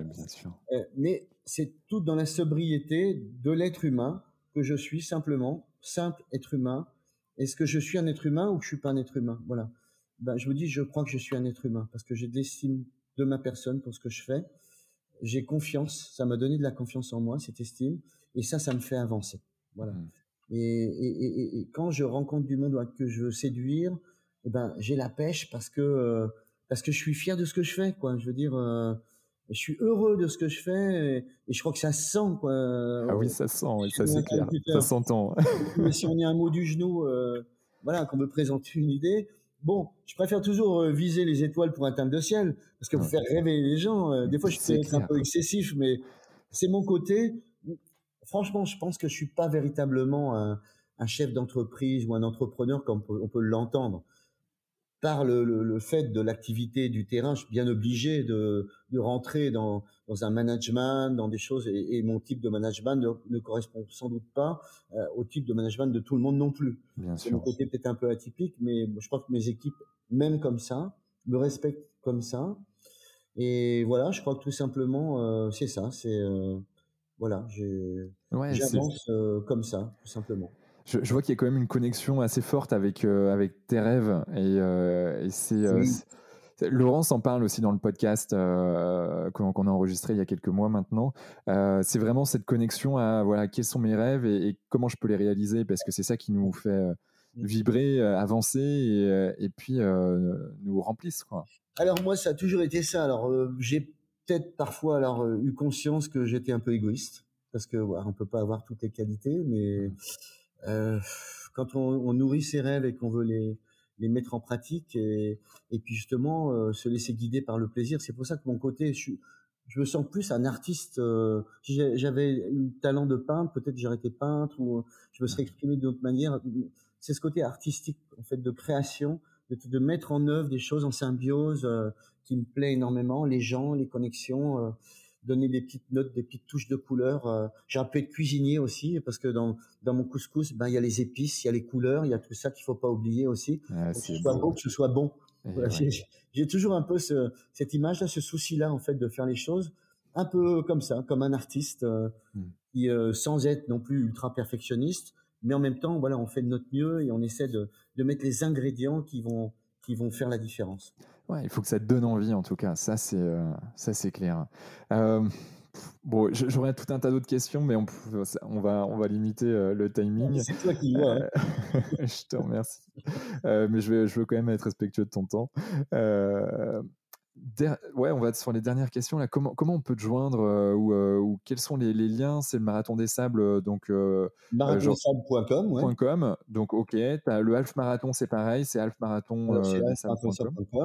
C'est plus moi, mais c'est mon associé. Hein, et comme j'ai dit tout à l'heure, tout ça c'est super complémentaire. C'est vachement sympa. et puis moi, un réseau social de prédilection, c'est Instagram, Facebook, pas du tout. Ou, Alors ton associé? euh, moi, j'ai un, un, community manager, Emmanuel, que je salue d'ailleurs parce que j'aime beaucoup et hyper performant. D'ailleurs, on crée. Euh, je parlais de médias, de créer un média, c'est difficile aujourd'hui de se lancer, mais en même temps, euh, faut écouter encore une fois euh, ces petites envies de partage. Je sais que ce qu'on a créé pendant le confinement avec les waiting, avec les défis, tout ça, ça a resserré les liens avec notre communauté, de se retrouver à Cham en chair et en os, de pouvoir euh, euh se serrer dans les bras, même avec des masques, ça, ça nous manquait terriblement. Ouais. Et euh, là, avec Emmanuel, on a décidé de créer euh, le, MDS Mag, qui va faire 40 pages, un trimestriel, qui va être distribué à 100 000 exemplaires euh, sur en numérique, hein, bien sûr, et qui sera aussi partagé sur les réseaux. qui mmh permettra de donner la parole aussi à des coureurs. moi, je dois rédiger quelques petites notes, on m'a demandé aussi, bon, avec plaisir. Donner la parole à des sponsors, à nos licenciés, voilà, des personnes qu'on estime voilà intéressantes, à, à, des causes particulières, parler de solidarité aussi de ce qu'on fait. Ouais. Est-ce qu'il y a une adresse euh, particulière euh, si voilà, je suis un entrepreneur, j'ai une entreprise ou, euh, ou je suis une association et j'aimerais ben, me, me pluguer, me mettre avec, avec vous, ou vous, vous, vous apporter peut-être voilà, soit de, des, des, on va dire des fonds particuliers? Bien sûr. Alors c'est facile, hein, c'est contact euh, à l'intention à l'intention de Patrick, si c'est pour moi, voilà c'est un petit mail, euh, on me les retransmet. On mettra dans les notes du podcast. Ça peut concerner euh, des fois des, de la presse, la télévision, du sponsoring, euh, des concurrents individuels. Et selon les, les, les, interlocuteurs, on distribue les mails. donc quelqu'un qui veut vraiment me contacter, il le met à mon attention et, et ça me sera donné. Et j'y répondrai. D'accord. Ben, en, tout cas, voilà, tout ce qu'on a pu se dire et que j'aurais récupéré quelques liens, je les mettrai dans les notes du podcast pour que on puisse partager, ah partager tout ça. Alors, on a euh, Instagram et tout ça, mais moi, je, déjà, euh, Facebook, euh, mon Facebook perso, si j'y vais une fois tous les trois semaines, parce que je me dis, j'ai passé une heure et demie par jour, je dis, bah, finalement, ça fait une journée de boulot par semaine. maintenant, je préfère, voilà, publier sur le site Marathon des Sables. On a créé aussi MDS at Home, qui regroupe 5000 personnes. Il y a 150 000 sur le, le Facebook MDS. Il y a l'Instagram, euh, mais j'ai pas d'Insta. On me dit tu dois avoir un Instagram. J'en sais rien si c'est bien pour moi ou pas. Je pose pas trop de questions. Euh, je me laisse porter pour l'instant euh, par tout ça. Et pour l'instant, ça va. Il y a rien ne me manque. Franchement. Et la connexion humaine, rien que ça, est, tellement plus forte. Voilà. Je préfère voilà, passer deux heures avec toi, Quentin, à échanger. Voilà, ça, c'est très très bien. Et se retrouver dans le désert, ça, ah ouais, euh, ça, et puis pour, euh, pour se voir vraiment en, vrai, euh, en présentiel. Est-ce que tu as un dernier mot à dire à nos auditeurs? Bah Déjà, super, suivez Canopé, parce que ça, c'est, ça va vous faire respirer. quand on a de l'air dans les poumons, ça oxygène le cerveau. Déjà, donc, arrêtez de regarder des conneries ou d'écouter des conneries à la télévision. Intéressez-vous à des choses qui vous tirent vers le haut. Voilà, et, et pour tous ceux qui veulent s'inscrire au MDS, ben, Là, on clôt les inscriptions le 31 décembre. Et à partir de 2021. 2-3 janvier, on, les inscriptions sont ouvertes pour 2023. Euh, D'accord, ok. Bon, bah, en tout cas, euh, merci infiniment euh, pour tout ton partage rempli de, de, sens, d'amour, de, de, ouais, de, partage, je le redis, parce que c'est ça qui te caractérise, de solidarité et, et, hâte de découvrir le Marathon des Sables. Et, et, puis pour toutes celles et ceux qui veulent en savoir plus, bon, tout est dans les notes du podcast. Euh, derrière. Bon, Super. Et au plaisir de t'accueillir, euh, Quentin, et que tous les auditeurs, euh, ben voilà, se laissent aussi porter par leurs rêves aussi, aillent au bout et y croient vraiment. Quoi. Et, de l'estime d'eux pour ce qu'ils vont faire. Ce pas d'essayer de se décourager par des gens. Il y a toujours des gens pour vous décourager, mais surtout jamais, jamais, jamais. Ne les écoutez pas. Ok. On a une petite voix, on a un rêve, on y va, on fonce. Yalla. Yalla. Merci à toi, Patrick. Ciao, Merci, ciao. Au plaisir. Bravo. Vous avez écouté cet épisode Génération Canopée jusqu'au bout.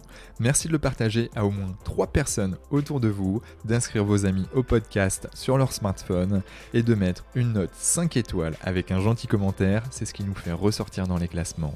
Et c'est hyper important pour nous. Pourquoi? Parce que ça nous permet de toucher un maximum de personnes qui méritent d'être plus heureuses, en meilleure santé et plus performantes si elles le désirent.